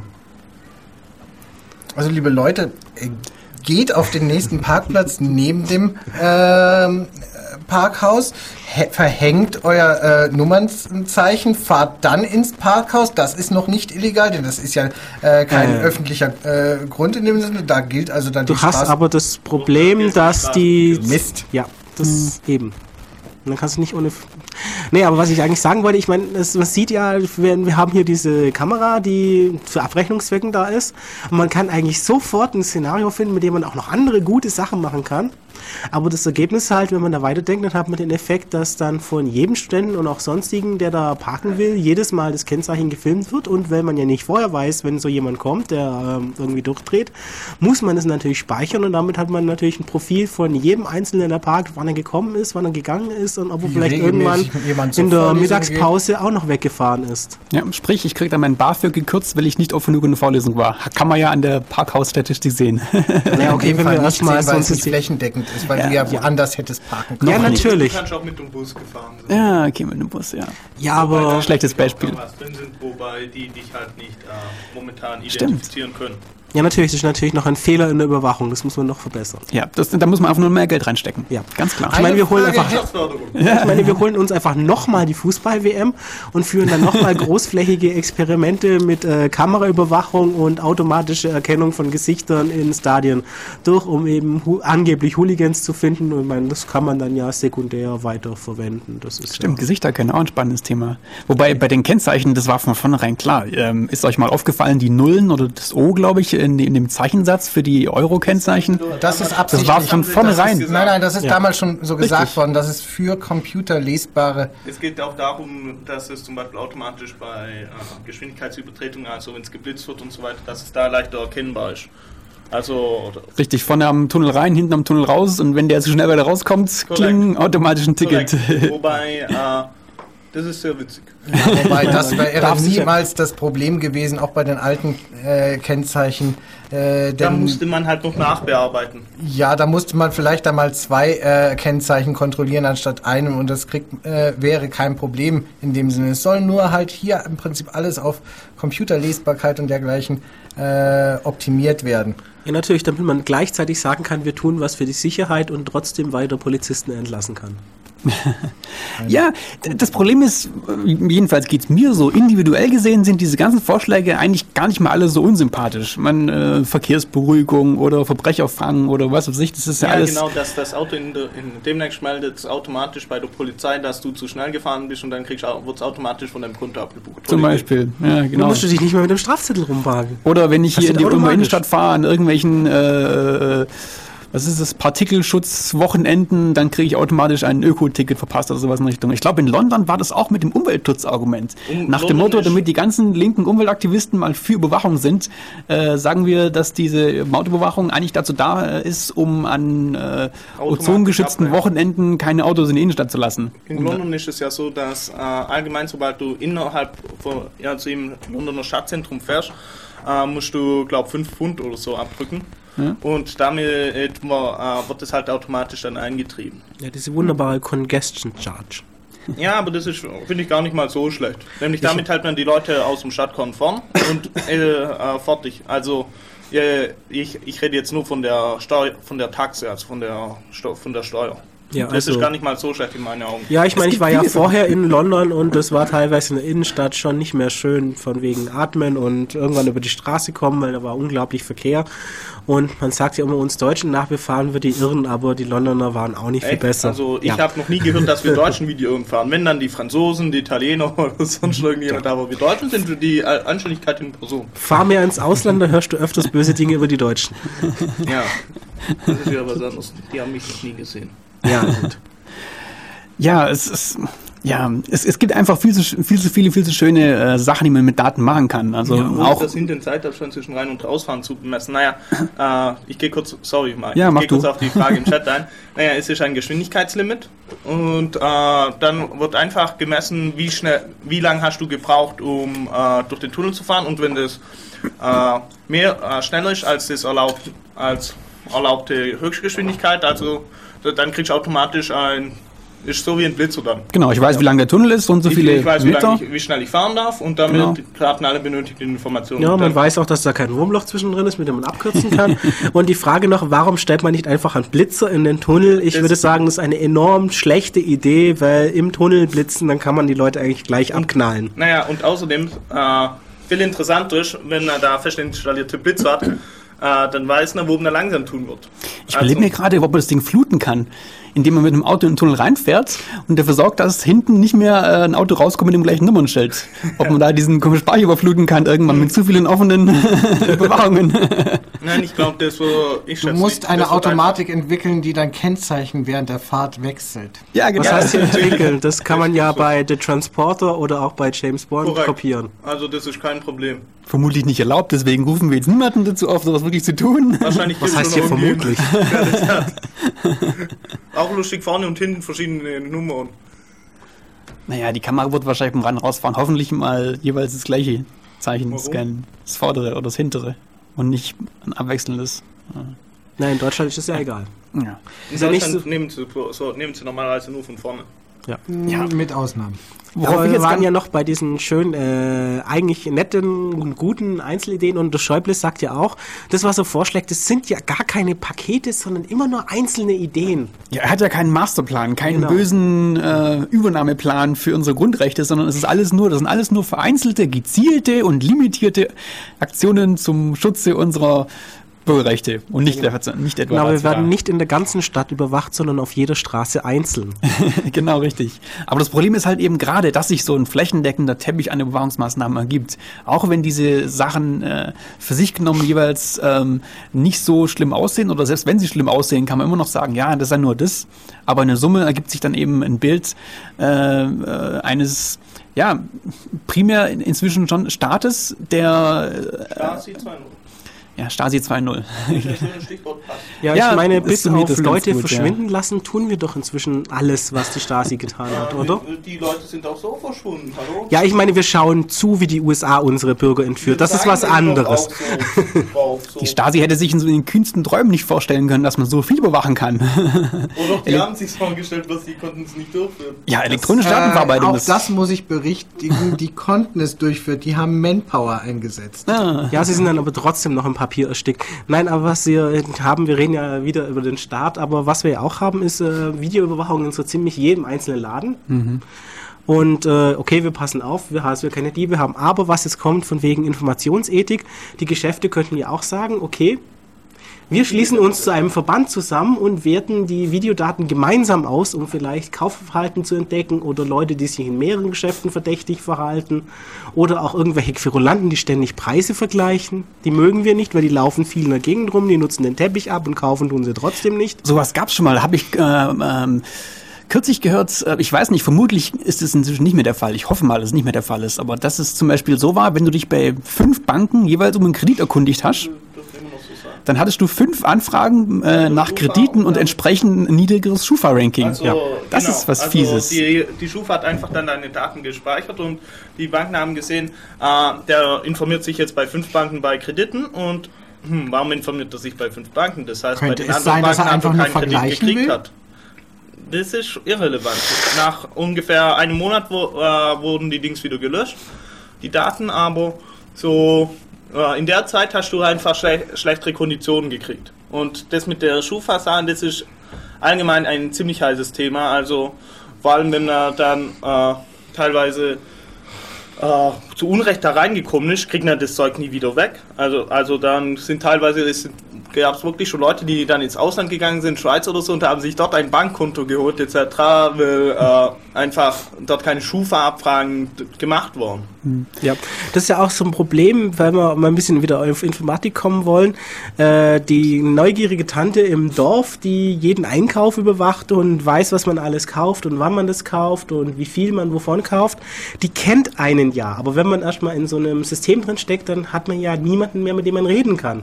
Und unter Umständen weiß man ja nicht einmal, dass man in so einem System aufgelistet wird und bewertet wird und kann da ja auch, man hat einfach keine Chance, selbst wenn man jemanden finden könnte, wenn man es wüsste, mit jemandem zu reden, weil das System sagt einfach, der ist so und so, weil, was weiß ich, man hat falsche Eingaben oder man hat wie immer False Positives und False Negatives, man fällt in die falschen Kategorien und am Ende steht man halt da und wird irgendwie bewertet von einem System, das natürlich äh, ungenau ist automatisch, auch äh, ohne den genauen Hintergrund zu kennen. Ja, also, ich meine, was man vom Polizeihintergrund hat, ich meine, der wird mit einem Messer gefunden und einmal wird er vom Bundesnachrichtendienst kurz oder vom Verfassungsschutz überwacht, weil er einen Freund hat, der vielleicht Islamist sein könnte und dann ist man plötzlich als bewaffneter Islamist in so einer Terrordatei drin. Und wenn der Polizist, der eigentlich auch in einem nichts Böses will, dann diesen Eintrag bei, was weiß ich, in der Personenkontrolle findet, der kann damit natürlich auch nichts anfangen, wo er sagen kann, der ist gar nicht gefährlich. Außer natürlich, er schaut sich den erstmal an und verlässt sich lieber auf sein Gefühl als auf irgendeine so idiotische Maschine. Aber erstmal ist man im System natürlich mit der falschen Bewertung drin. Und das passiert natürlich genauso bei der Privatwirtschaft wie gegenüber dem Staat. Und um, was ja im, Vor, äh, was ja im Chat wieder angemahnt wurde, von wegen Informationsethik und äh, aus Hackersicht, äh, Hacker sind ja nicht nur die, die Systeme aufmachen, sondern auch die, die die Systeme machen. Und man kann sich natürlich dann auch überlegen, was tue ich hier gerade und was, wie wird dieses System, wenn es denn mal online geht und benutzt wird, Menschen behandeln. Und wie kann, und wie kann da zum Beispiel auch das System ein bisschen orgen, indem da zum Beispiel auch falsche Namen, also äh, es, gibt, es gab zum Beispiel öfters den Fall in Datenbanken, dass äh, nur auf 50 Zeichen oder so der Nachname begrenzt wurde und dann hat man einfach, wenn man einen langen Nachnamen hat oder so, dann wurde der Name ja abgekürzt etc. und damit gab es auch schon Probleme. Also man kann sich auch überlegen, wie man bei der Dateneingabe äh, die Sachen verarscht. Aber um noch kurz den Bogen zurückzuspannen zu unserem Thema, wie ich nämlich gerade gelesen habe, äh, frag, fragen sich die Leute, was hat das überhaupt noch mit, mit Informationsfreiheit zu tun? Äh, das naja, Informationsethik aus Hacker, Hackersicht also, eben, ja. Also Informationsethik ja, genau. aus Hackersicht. Äh, Richtig offizielles Topic. Entschuldigung, Nein. ich habe dann gerade was für Exit. ja, natürlich. Nein, aber ich habe es ja gerade versucht anzudeuten. Ja. Man sitzt ja da und baut ein System und es wäre sehr bequem zu sagen, ja, das, ich mache nur das System und der Auftraggeber überlegt sich das schon und äh, wie das? Ich schmeiß die Atombombe ja nicht, ich baue sie ja nur. Ja, man sollte sich der Verantwortung bewusst sein und auch entsprechend handeln. Aber das bezieht sich eigentlich auf alle Bereiche im täglichen Leben, denke ich. Man sollte sich seiner Taten bewusst sein und auch äh, drüber nachdenken und nicht äh, nur so zum Mitläufer werden und dann sagen, ich wusste von nichts oder ähnlichem, sondern man muss sich, gerade auch wenn man im IT-Bereich ist und gerade im IT-Bereich hat man mannigfaltige Möglichkeiten, Informationen zu verwerten, bearbeiten, Data Mining etc. etc. und so einen riesigen Datenmengen, das ist heute absolut kein Problem, äh, dann sollte man sich schon überlegen, was man damit machen kann. Und äh, natürlich sind auch solche Sachen äh, aller öffentlicher Pranger in der USA für Sexualstraftäter oder so sehen natürlich erstmal richtig toll aus, aber wenn man da mitkriegt, dass so Kinder, die mal ihr äh, Lehrerin umarmt haben, Sexualstraftäter worden. Äh, nee, umgekehrt, die Lehrerin ist das. Nein, nein, das nein, Kind. kind das, das kind. kind. Ja. Das wow. Kind. Äh, ich meine nur an die Fälle, was weiß ich, wo so der Zehnjährige äh, der fünfjährigen Schwester beim Pinkeln mal im Garten geholfen hat und daraufhin, was weiß ich, angezeigt und verhaftet wurde. Ja, ja, solche Shots, das ist alles unlustig. Und wenn man dann das, den ganzen Hintergrund sieht und dass die Leute dann äh, wohl ein Leben lang dann äh, an der äh, öffentlichen Pranger stehen und äh, deswegen keinen Job mehr kriegen und also als Sexual Offender oder wie das heißt dort, ja. äh, das ist unlustig. Also man sollte, das Problem ist, zunächst an den Pranger stellen hört sich mal relativ gut an. Wenn man jetzt denkt, Kinderschänder irgendwie, jetzt äh, Wiederholungstäter war zum, zum Beispiel, äh, dass man der die Öffentlichkeit davor schützen will. Aber wenn man sich dann das weiterdenkt und ja, der hat A, keine Re Resozialisierungsmöglichkeit mehr, B, äh, wenn da jetzt Leute drunter fallen, die eigentlich gar nicht drunter gehören, nach einem gesunden Menschenverstand zumindest, dann äh, geht es in die völlig falsche Richtung. Und ja, also äh, gerade Kinderstände in den USA war auch ein Fall, ich habe jetzt äh, vergessen, wo das war, ich glaube es war Maryland, aber es war so, dass äh, die Leute auch von bestimmten Orten eben Entfernungen einhalten müssen. Also zu Schulen, Kindergarten, Kindertagesstätten, äh, Wohngebiete mit vielen Kindern, Spielplätze und so Zeug. Und das Problem war, ja, für die Leute bleiben noch zwei, drei Gegenden über, in denen sie überhaupt leben dürfen und da sind keine Wohnungen frei. Das ähm, heißt, sie ähm, dürfen unter Brücken dort, schlafen. Wenn sie dort leben, wenn sie nicht erwischt eine Sache, aber wo wollen sie einkaufen? Ja, aber ich meine, die Leute dürfen einfach einkaufen nur noch. ist ja kein Problem, dann lässt sich liefern. Eben, aber die Leute dürfen nur noch an zwei, drei Orten äh, wohnen und da sind keine Wohnungen frei. Und das ist natürlich die Frage, wie soll da eine Resozialisierung funktionieren? Indem sie unter der Brücke schlafen und naja, auch keine Arbeit finden. Resozialisierung Wie gesagt, das eine ein könnte man noch äh, regeln, was weiß ich, diese Leute haben ja möglicherweise dann Stellen, mit denen sie in Kontakt stehen und da könnte man miteinander reden. Die eine Sache ist aber auch jetzt wieder äh, mit dem Öffentlichen an den Pranger äh, stellen, äh, so dass möglichst alle diese Adressen von den Leuten äh, veröffentlicht werden. Das ähm, bedeutet im Prinzip aber auch, äh, dass Leute auf Verdacht hin, was weiß ich, von an, anderen Leuten angemacht werden und, und, und, und dergleichen, ohne dass sie jetzt aktiv jetzt noch äh, was äh, äh, in dem Sinne äh, machen oder was weiß ich.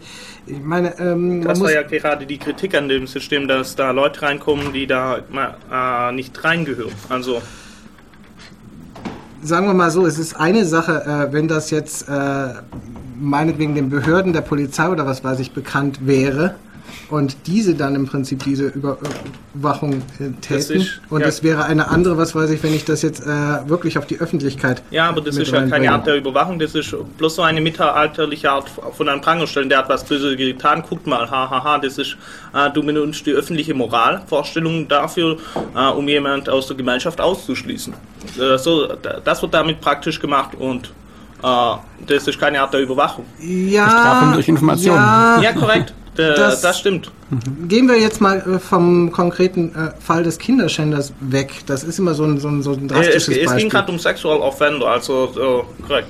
Also um Kinder, die ihre Lehrerin umarmt haben, Ja, zum Beispiel. korrekt.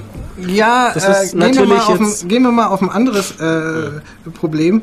Äh, zum Beispiel äh, in den USA gab es mal äh, Internetseiten, die veröffentlicht haben, alle ähm, praktizierenden Ärzte, die Abtreibungen vornehmen, mit Namen, Adresse, teilweise... Äh, das wurde aber A von privater Stelle gemacht und B, äh, de, äh, de, das ist gleich wie wenn äh, irgendjemand sammelt halt Daten und stellt sie ins Internet, äh, stellt sie halt rein. Also, Aber im Prinzip ist es genauso eine Art von der Anprangerung, zumindest aus Sicht dieser privaten Leute.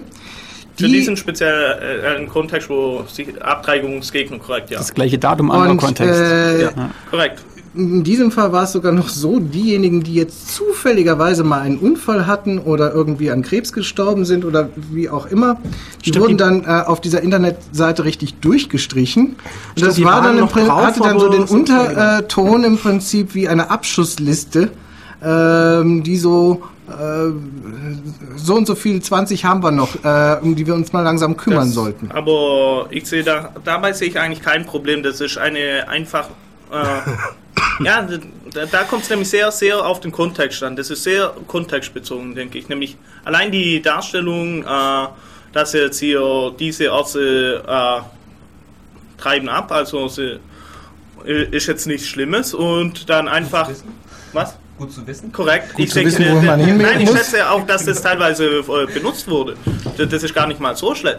Und äh, der, damit kommen wir jetzt gerade in den Bereich, welche Informationen sind über, welche möchte man überhaupt dann noch zulassen? Also welche Informationen möchte man, äh, da sagt die staatliche Stelle einfach, nö, das wär, ist möglicherweise böse, äh, das ist anders gemeint oder so, das ist äh, mehrdeutig, eindeutig, wie wir es vorher hatten, und äh, das müssen wir wegstreichen. Also wenn man sich auf diese Diskussion einlässt, dann kommt man ziemlich schnell in den Bereich, denke ich, äh, Zensur? Zensur, ja, danke. Ja, ich meine, natürlich damals- äh, kann man es als Zensur sehen, aber das ist halt die Frage, warum will denn der Staat nicht, dass ich eine Liste von Abtreibungen äh, durchführenden Ärzten im Internet veröffentliche? Der hat, da- dem dürfte es eigentlich relativ Ich meine, natürlich, dem. Staat war es in dem Fall egal, aber die Frage ist natürlich trotzdem, ist es eine Zensur, die irgendwie Leute schützen soll oder nicht? Und dass man natürlich als Hacker, die wir, wenn wir gut sind, trotzdem an die Info kommen, natürlich wieder vor dem informationsethischen Problem, was mache ich mit der Info und veröffentliche ich sie trotzdem oder veröffentliche ich sie nicht oder gebe ich sie nur Leuten, die ich mag? Also bei sowas kommt es, denke ich, ganz stark auf den Kontext drauf Ja. an. Ja, Ja, Und ich und- meine, damaligen und wenn, und wenn, Fall. da, wenn dort oben steht, ja, äh, be- geht auf die Leute zu, also das ist wirklich als Abschlussliste, Leute, geht hier auf die zu, bringt sie um, Da, da, nein, das dieses, dieses bringt sich um, ist halt der Knackpunkt. Äh, ja. Im Prinzip sind diese Namen und der Beruf von diesen Leuten sind der öffentliche Daten. Korrekt, und der, das ist zunächst mal nichts Negatives. Richtig, da, genau. Und auch wenn das zunächst auf einer Seite von Abtreibungsgegnern ist, ist es auch nichts Negatives. Richtig, genau. Erst wenn dann aufgeführt wird, äh, dass Leute, äh, macht denen mal ein bisschen Druck oder so, wenn da öffentlich zum, zum Hetz dagegen aufgerufen wird, dann ist es negativ. Ja, Aber oder, genau. nämlich das kann genauso gut einfach eine Liste sein von Ärzten, die man meinen sollte, weil, äh, weil das einfach nicht in das Berufs äh, in das Bild von den Leuten passt. Die Liste kann aber auch berufsschädigend äh, angewendet werden, indem man äh, zum Beispiel noch äh, kompromittierende Bilder oder sowas dazu tut. Ähm, oh, zu leise, okay. Ja, aber ja ich meine, die Liste an sich ist natürlich erstmal ein Datum. Und die Information ist natürlich, es kommt jetzt darauf an, wenn sie die Ärzte dann, wenn sie Unfälle haben oder äh, Rente gehen oder tot sind wegen Krankheit oder so, den sie die extra durchstehen, streichen, aber drauflassen, dann ist ja vielleicht die Frage schon, okay, das könnte doch eher eine Abschlussliste sein. Das ist Ermessungsfrage, aber trotzdem, die Frage ist halt, ja, was, wofür ist es da und ähm, Ich glaube übrigens, dass wir uns langsam ein bisschen im Kreis drehen, nämlich wir drehen uns im Kreis. Vom Thema, ja, ich glaube, wir, wir, wir sollten wieder zum nächsten Punkt gehen. Ja, genau. Machen wir einfach mal Musik und dann äh, können wir den nächsten Block von neuem anfangen, ohne dass wir uns dreimal im Kreis drehen. Ähm, Tobi wollte, glaube ich, noch schnell noch einen Sprung in den Kreis machen. Ähm, Aber schnell. Ja. Okay, fertig. Danke auch immer. Äh, die Diskussion war damals eine sehr, sehr äh, komplexe. Es wurde äh, eine Klage im Prinzip äh, dagegen, gegen diese Internetsites äh, gemacht. Sie wurde dann vom Gericht her bestimmt, dass sie offen äh, gehalten werden muss aufgrund von Meinungsfreiheit. Ganz einfach, dass jeder im Prinzip das Recht hat, im Prinzip äh, seine Meinung irgendwie äh, kundzutun, egal worum es sich handelt. Das war dort äh, die Auffassung. Ja. Und ich meine, wenn man sagt, okay, das sind Ärzte, die Abtreibung machen, geht dorthin und demonstriert, dann ist es ja immer noch legitim. Correct. Absolut.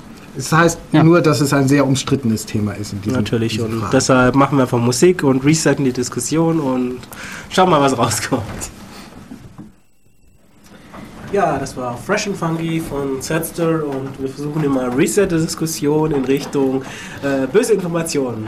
Ja. Informationen. Dann probiere ich das mal. Nachdem wir uns jetzt schon hinreichend über äh, böse Daten im Kontext von privaten Daten äh, unterhalten haben und wie die zu bösen Zwecken benutzt werden können, äh, möchte ich mal andere potenziell böse Informationen äh, anbringen. Ähm, die Grundidee, die wir hatten oder der Ausgangspunkt, den wir hatten, war ja die Hackerethik und äh, die Parole, alle Informationen sollten frei sein. Ähm, und die Frage ist, ja, was könnten denn für böse Informationen existieren, die eben nicht äh, frei sein sollten, in, ohne jegliche Beschränkungen? Ähm, und auf, auf Kultu musische, kulturelle richtig, Sachen zum Beispiel. Genau, auf Sachen, die man dann als nächstes auch äh, ganz schnell kommen wird, sind ja. richtig äh, Informationen oder Ideen, die schlichtweg Eigentum eines einer gewissen Person sind oder einer Firma sind. Ähm, wir haben ja dieses äh, in der Informationsgesellschaft, in der wir ja heute alle leben, wobei das überhaupt nicht von äh, Informationseigentum kommt, sondern von was ganz anderem.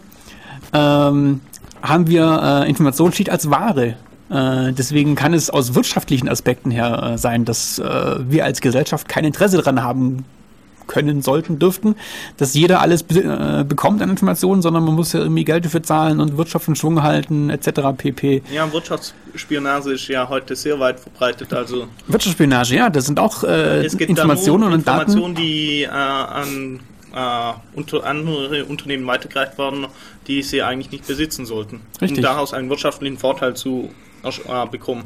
Jeder, der mal programmiert hat, wird wissen, dass Informationen äh, Schweiß und Stress äh, verursachen können und dass es vielleicht nicht dann kostenlos jeder bekommen sollte. Jeder, der mal Open Source dann programmiert hat, wird sich freuen, dass es Open Source gibt und dass er sich dann Ideen anschauen kann und daraus wiederum profitieren. Wenn das ein offener Austausch ist, ist das relativ interessant, aber ja, das wurde die Gegenbewegung zu dem Correct. Ganzen. Aber das heißt nicht nur Gegenbewegung, ich meine, eine Geschichte hat nur ja viele Phasen und äh, auch so Zeiten, die man gerne immer als goldenes Zeitalter bezeichnet. Mhm. So Höhenflüge von Wirtschaft, Wissenschaft und auch sozialen Veränderungen.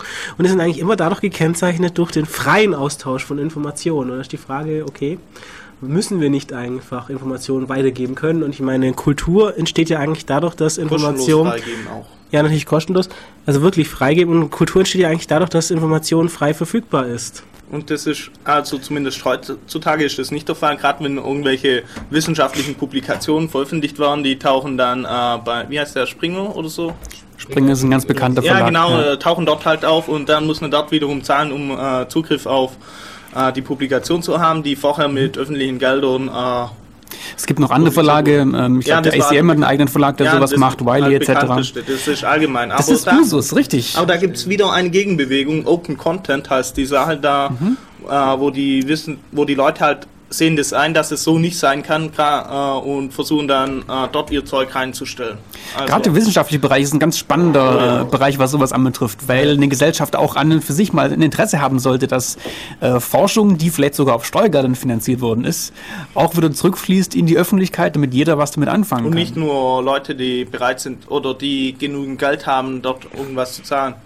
Das wollte Richtig. ich auch gerade sagen, da ist, ich, ich, hab's, ich krieg's normalerweise nicht mehr Zwei so ganz auf die Reihe, aber es war auch so begründet, dass das Arbeiten oder, oder Ergebnisse, die auf ähm, Steuergeldern irgendwie Äh, Mev, könntest du ein bisschen sind. näher ans Mikro? Welches ist es? Ist das da? Ja. Hallo. Bringt nichts. Die eben mit Steuergeldern Ah. irgendwie finanziert worden sind, dass die dann auch kostenfrei zur Verfügung stehen. Ich weiß noch nicht mehr genau, auf welcher Ebene das irgendwie zur Diskussion stand, ob es jetzt EU-weit war oder oder Es ist soweit, Länder, also weltweit wird genau. momentan diese Diskussion geführt, Weltweit? weil es eben eine Zweiklassengesellschaft in der Forschung gibt. Die Leute, wo sich Forschungsergebnisse leisten können, also wo sich leisten können, auf vorhandene Papers etc. von ACM, Springer etc. Äh, zuzugreifen und die anderen, wo sie das nicht können. Und äh, wo dadurch eventuell äh, Wissen fehlt und äh, in dem Bereich nicht so weiterkommen können. Dritte Weltländer ist äh, zum Beispiel ein wunderbares Beispiel dafür, schätze ich. Wo einfach das Geld dazu fällt, um an die Publikation zu kommen und das kann einfach nicht sein. Ja, und nicht nur die Publikationen, dann auch so Spielereien, wenn man nach Afrika geht und irgendwelche Pflanzen analysiert und sich dann die Ergebnisse patentieren lässt. Und ja, okay, die Afrikaner sind dann die einzigen auf der Welt, die sich die Ergebnisse nicht leisten können. Ja, genau. Ausgerechnet die. Aber auch, äh, wenn man dann sagen, in Europa, in der EU, wenn äh, dann die Firmen sagen, ja, Eigentumsrechte und so, ich meine, die Daten sind ja zum Teil oder zum größten Teil dann auch von Steuergeldern bezahlt worden und damit ist eigentlich der Staat, also wir alle bereits der Eigentümer und es ist also dann auch kein äh, Enteignung oder sonstige ungerechte Zugriff, äh, dann diese Daten auch frei zugänglich zu machen. Und ich meine jetzt frei auch in bierfrei. Ja, Weil, wie gesagt, wir haben diese Daten schon äh, bezahlt. Und was zum Beispiel auch ähm, ein Beispiel ist, war äh, freie Geoinformation, die der Staat auch erhoben hat von Steuergeldern. Und die Daten an sich sind auch frei, auch kostenlos verfügbar. Dummerweise gibt es nur ein Viewer-Programm, das die Spezifikation erfüllt, die damals ausgeschrieben wurde und dieses darf man sich kaufen, wenn man es dann haben will. äh, zwei Sachen dazu. Einmal die äh, GIS-Sachen, äh, die Informationen, die im öffentlichen Sektor für ein GIS in, äh, äh, geschaffen wurden, also erfasst wurden, die sind eigentlich relativ uninteressant. Da steht also solche interessanten Sachen wie Geschwindigkeit, äh, Begrenzung etc. sind da normalerweise gar nicht drin. Das ist wunderbar. Vielleicht noch mal kurz sagen für die Zuhörer, was GIS eigentlich heißt. Geo hat er schon, Geoinformationssysteme. gemacht? hat er schon vorher Ah, okay. so nebenbei erwähnt. In einem Oh, Nebensatz. Entschuldigung. Ja, ah, ich meine, zu sagen, die Daten sind nicht interessant, ist ja eigentlich egal, weil wir haben sie bezahlt und wenn wir sie haben wollen, dann müssen wir sie eigentlich auch kostenlos kriegen können. Ja, de- das ist übrigens in Amerika ist es dort sehr viel besser. Also da kriegt man die GIS-Daten kriegt man kostenlos. Äh, waren zur Verfügung ges ges äh, gestellt auf der öffentlichen Seite. Man kriegt äh, Höhendaten, also die NASA hat so ein Programm, wo sie die Welthöhendaten misst und die kann man kostenlos runterladen, kann man verwenden, kann man machen, was man will, Public Domain, äh, etc. etc. Die NASA ist ein super Beispiel für sowas. Die machen wahnsinnig tolle Sachen Oh ja. und viele, viele Dinge, die die NASA macht, sind tatsächlich einfach äh, dann Domain. öffentlich verfügbar, richtig. D- Nicht Public Domain, aber zumindest öffentlich verfügbar. Nur nicht mal nur für amerikanische Staatsbürger, sondern sogar für jeden. Ja, das stimmt. Da haben sie ganz tolle Server mit äh, Satellitenbildern, Erdbeobachtungsgeschichten, äh, Daten, die man sich äh, dort rausziehen coole kann. Bilder, auch Hubble oder ähnliches.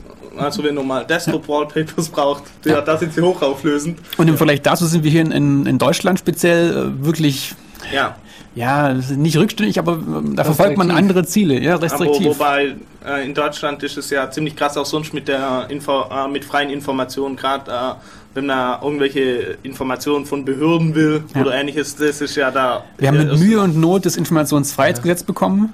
Bearbeitungsgebühren von 300 Euro. Richtig, das jetzt nachhaltig noch blockiert wird durch solche horrenden Gebühren. Viel lustiger äh, ist, dass man jetzt äh, für äh, rechtskräftige Auskünfte vom Finanzamt darf man auch zahlen.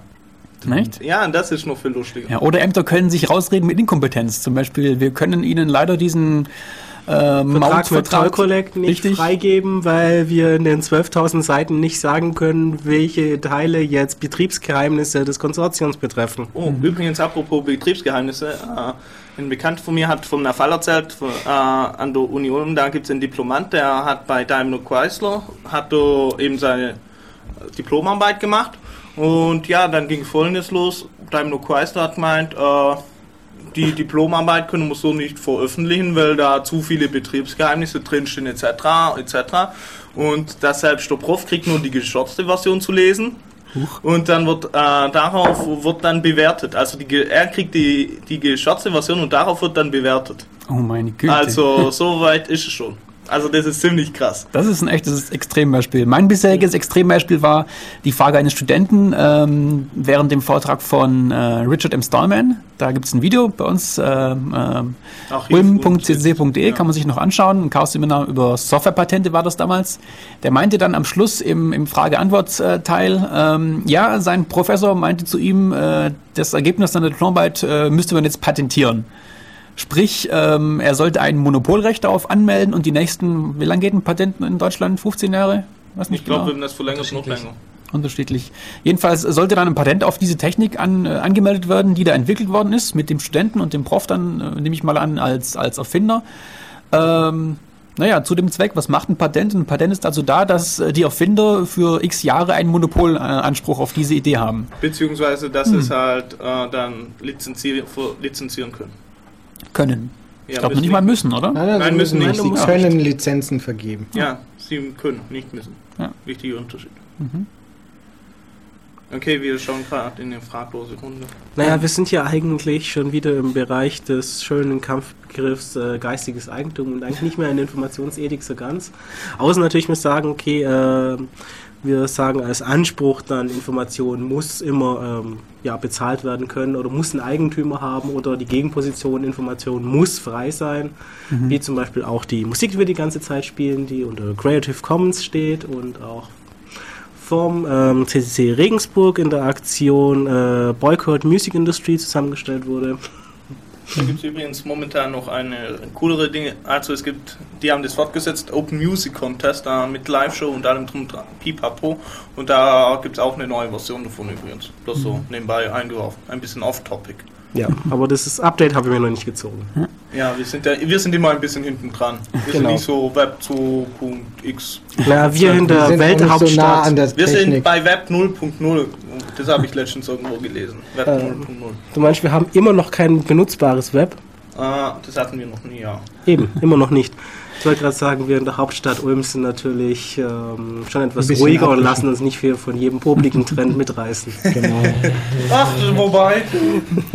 Lass uns doch einfach zum nächsten äh, Topic kommen, was böse Informationen noch sein kann. Ich denke, wir könnten noch sehr viel mehr über Informationen als Eigentum äh, reden. Ähm, ich denke, so aus, aus grundsätzlich philosophischer Sicht ist halt in meinen Augen relevant die Frage, ja, ob, ob prinzipiell per Default sozusagen äh, Informationen, die man produziert, äh, ein, ein Eigentum sein kann ja, und sollte. Diese Information gehört ihm. Nein, nein, tut sie nicht. Das ist nicht meine Information. Ach, das ist ihre. Wie ist es zum Beispiel bei irgendeinem Video äh, oder Kinofilm, der, das sind ja eigentlich auch bloß irgendwelche Bilderinformationen, äh, der, wo eine Ambo-Million reingesteckt hat, um den es zu produzieren. Der, also das ist gerade die Diskussion darum, denke ich. Ich meine, bei Information hat man das Problem, dass es äh, Millionen oder Hunderte von Millionen kosten kann, eine Information herzustellen, aber dann praktisch gar nichts sie an die gesamte Menschheit zu verteilen. Und dass es dann eben technisch möglich ist, äh, diese Information abzugreifen und dem anderen irgendetwas zu geben und andererseits zumindest technisch ähm, so machbar, dass es schwierig ist und äh, natürlich von manchen Leuten gewünscht ist, dass es technisch unmöglich sei, diese Informationen nur weiterzugeben, wenn man auch entsprechend dafür entlohnt wird. Wobei es natürlich auch einen anderen das sind dann äh, natürlich zwei entsprechende Positionen, die da stark aufeinanderfallen. Die einen, einen Leute, anderen Ansatz sogar dem Kunden, den nur erlauben wollen, den Film drei oder viermal anzuschauen, wenn sie nicht entsprechend dafür gezahlt haben. Und die anderen sagen, ja, den sauge ich mir und dann gucke ich mir an, bevor er im Kino war. gibt aber auch noch den anderen Ansatz, dass man da sagen kann, äh, es ist genauso bedeutsam äh, als Produzierer einer Information bekannt zu sein. Du Da- willst doch nicht etwa auf den großen Raubkopiergewinner Microsoft hindeuten. Würde ich nie tun. Äh, Aber Okay. Na, naja, Der- sie haben jetzt der- so eine Marktdurchdringung, das ist ganz einfach. Sie haben jetzt mit den Raubkopien haben sie so eine riesen Marktdurchdringung erreicht, dass sie sich jetzt leisten können, zu sagen, äh, wir gehen jetzt gegen Raubkopierer vor. Zunächst, war das halt, äh, zunächst hatten sie halt keine so Marktmacht und da haben sie es wurde halt geduldet, ernsthaft. Äh, das, was wie Microsoft bis Windows XP vor dem Win Windows Genius Advanced gegen die Raubkopierer vorgegangen ist, war nicht vorhanden. Wir müssen zum geistigen Eigentum nochmal eine ganz eigene Sendung machen, weil es als, als, Okay, als Bereich viel zu groß ist. Ach, nein, nicht, nicht unbedingt ich. Ich meine, ich würde es ganz gern mit, mit, mit den grundlegenden Ansätzen äh, abschließen, damit wir noch zum nächsten kommen können. Ähm, weil wir jetzt halt durch die moderne Technik so Möglichkeiten haben, Raubkopien bzw. unrechtmäßig oder ungenügend lizenzierte Kopien zu erstellen, die niemandem theoretisch wehtun und die man ohne große Kosten machen kann.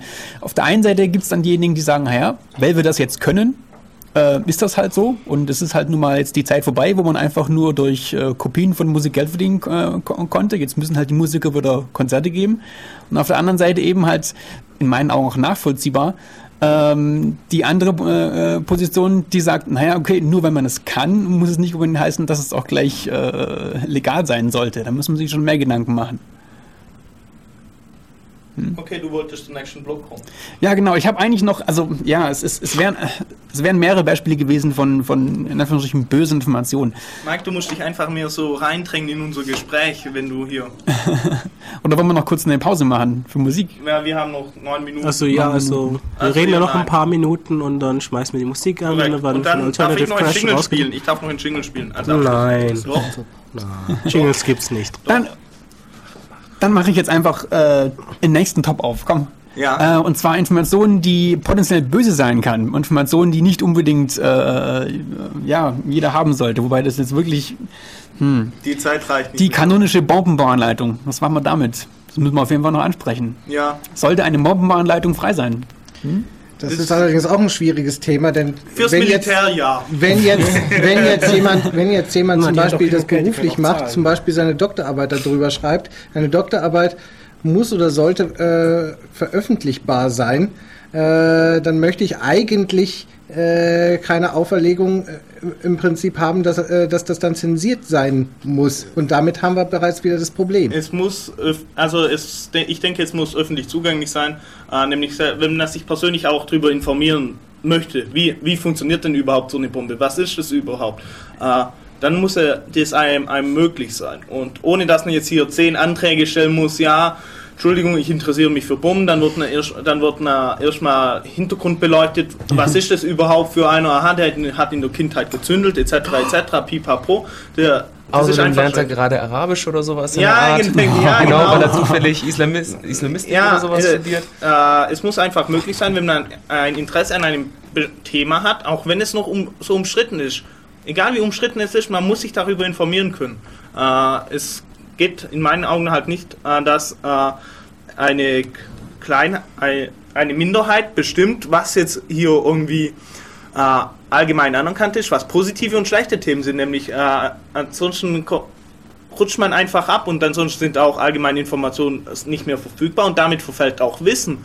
Wenn, die wenn das Wissen nicht mehr der Allgemeinheit zur Verfügung steht, verfällt das Wissen, äh, sich niemand mehr darüber informieren kann, es wird nicht weitergetragen und so weiter. Das wäre doch im Falle Bomben bauen gar nicht so schlecht. Wieso? Wenn niemand mehr weiß, wie Bomben gebaut werden? Dann bauen wir versehentlich eine? Erstens, Ja. Ja, aber, Erstens erfindest du das in, das in diesem Problem Fall das ist- neu. Weißt? Zweitens, Das äh, Problem ist dabei, äh, jemand baut dann eine Bombe oder erfindet sie dann neu und nur er hat das Wissen. Ja, ist richtig. Zum Beispiel, das, das kann ich jetzt ins Extrem führen, beziehungsweise er schließt andere explizit davon aus, dass er einen Vorteil von diesem Wissen erlangt. Mit Und, Patenten. und hat dann einen großen Vorteil, das, das ist jetzt nicht äh, spezifisch auf das Bombenbauthema, sondern allgemein. Und er erlangt dadurch einen riesen Vorteil von dem Wissen, was allgeme eigentlich allgemein gut ist. Ich meine, und was man auch nicht vergessen darf, Dual Use geht in beide Richtungen. Wenn man keine Bomben mehr bauen darf, dann darf man auch keine Airbags mehr bauen. Da ist nämlich in jedem eine klitzekleine Bombe drin. das ist ein Aspekt. Ein anderer äh, Aspekt ist nochmal, ähm, diese, diese ganzen Probleme äh, haben ja nicht erst äh, mit dem Informationszeitalter und dem Zugang äh, über die Computerverbreitung äh, angefangen. Früher gab es öffentliche Bibliotheken, teilweise wissenschaftliche, teilweise auch, was weiß ich, für äh, urhebergeschützte Daten, was weiß ich, indem man halt äh, einfach in die Bibliothek gesetzt, hat und umsonst äh, das Zeug gelesen oder sogar umsonst ausgeliehen hat. Also das sind ähm, in dem Sinne ist das alles nicht neu, worüber wir, wir reden. Das gibt es im Grunde seit ja im Prinzip seit der Erfindung der Bibliotheken. Ja, der einzige Unterschied ist, dass äh, jetzt Information halt global verfügbar ist. Man muss sich nicht äh, mehr irgendwie äh, aufraffen, äh, aus dem Haus zu gehen, sage ich mal. nein, nein, äh, es ist kein Problem mehr. Die Informationen sind schneller verfügbar. Sprich, normalerweise, sonst hätte man Vonleihe gemacht und dann wären die Informationen erst dann wäre es erst hingeschickt worden etc. Und somit ist das einfach schneller, sofort instant verfügbar und man kann da... Schneller, bequemer, aber letztendlich nicht wirklich anders. Äh, ja, äh, doch, ähm, doch, doch. Beim Internet zum Beispiel können Privatpersonen oder auch, ich sag mal, Firmenspitzel oder sowas ihre Informationen ins Internet stellen. Bei Büchereien klappt das und nicht. Vor allem, und vor allem, äh, es hat den erhöhten Komfortvorteil mit äh, äh, äh, Verlinkung. Ganz ehrlich, das ist fett. Wer, wer, kennt das nicht, man geht da auf Wikipedia, liest einen Artikel und dann, und dann hat man zehn neue Tabs auf.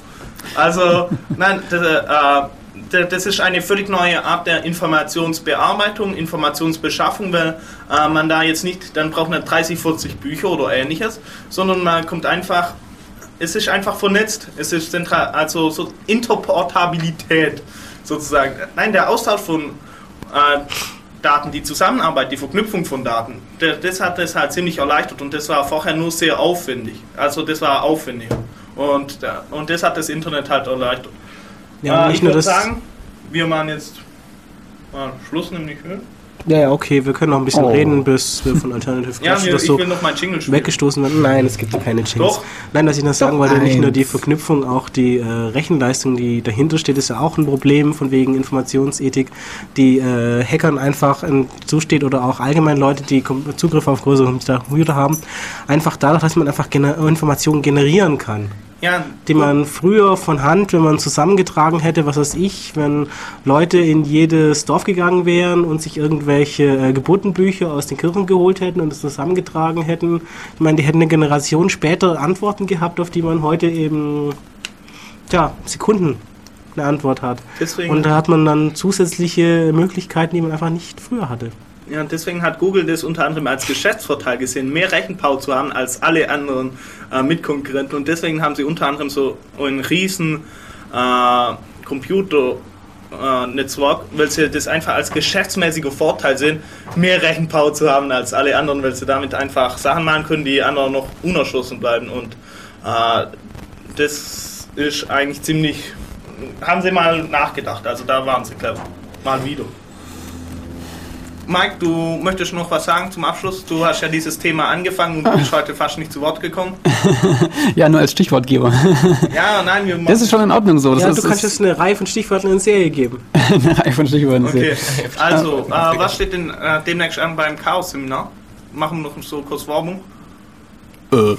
Ich bin noch bei Informationsethik. Äh, also, ich dachte, wir machen jetzt einen Schluss. Ja, wir, wir könnten noch so viel reden. Vielleicht äh, wir sollten wir, Minuten. sollten wir. Naja, okay, dann, dann, dann schließen wir das. Wir, wir, machen, wir machen eine Fortsetzungssendung. Wir laden mal ein zum Montagstreff. Ja, genau, diesen äh, Montag auch, glaube ich. Ah, wirklich? Diesen Montag ist, glaube ich, ein Feiertag. Ja, ist egal. Ich, ich, Alex hat mal mit dir mit ein Treffen ausgemacht, also ja. Also diesen Montag auch Treffen, äh, 19, so 19.30 Uhr oder so, 20 Uhr an der Uni Ulm, äh, Kaffee Einstein. Dann nächste Chaos-Seminar ist in zwei Wochen, glaube äh, Das, du drei. Auf der Homepage gucken. Zwei, genau, auf der Homepage gucken, Volker Burg und äh, wie war nochmal die Homepage? Olm.ccc.de Das ist bestimmt Softwaretechnik, Softwareentwicklung. Genau, Software-Design, Software-Design, Softwareentwicklung, mhm. sowas. Mhm. Ach genau, und warum ist sowas wie Software Engineering gar nicht gibt? Ja genau, Extreme Programming, yeah. Machen wir Piu Ach, Programmierer brauchen das eh nicht. Ja, äh, und so Leute, jetzt, jetzt werde ich gleich gehauen, darf ich? Ach, dann spielt halt ein Ja, also ich würde sagen, auf Wiedersehen, macht's gut und weiterhin viel Spaß.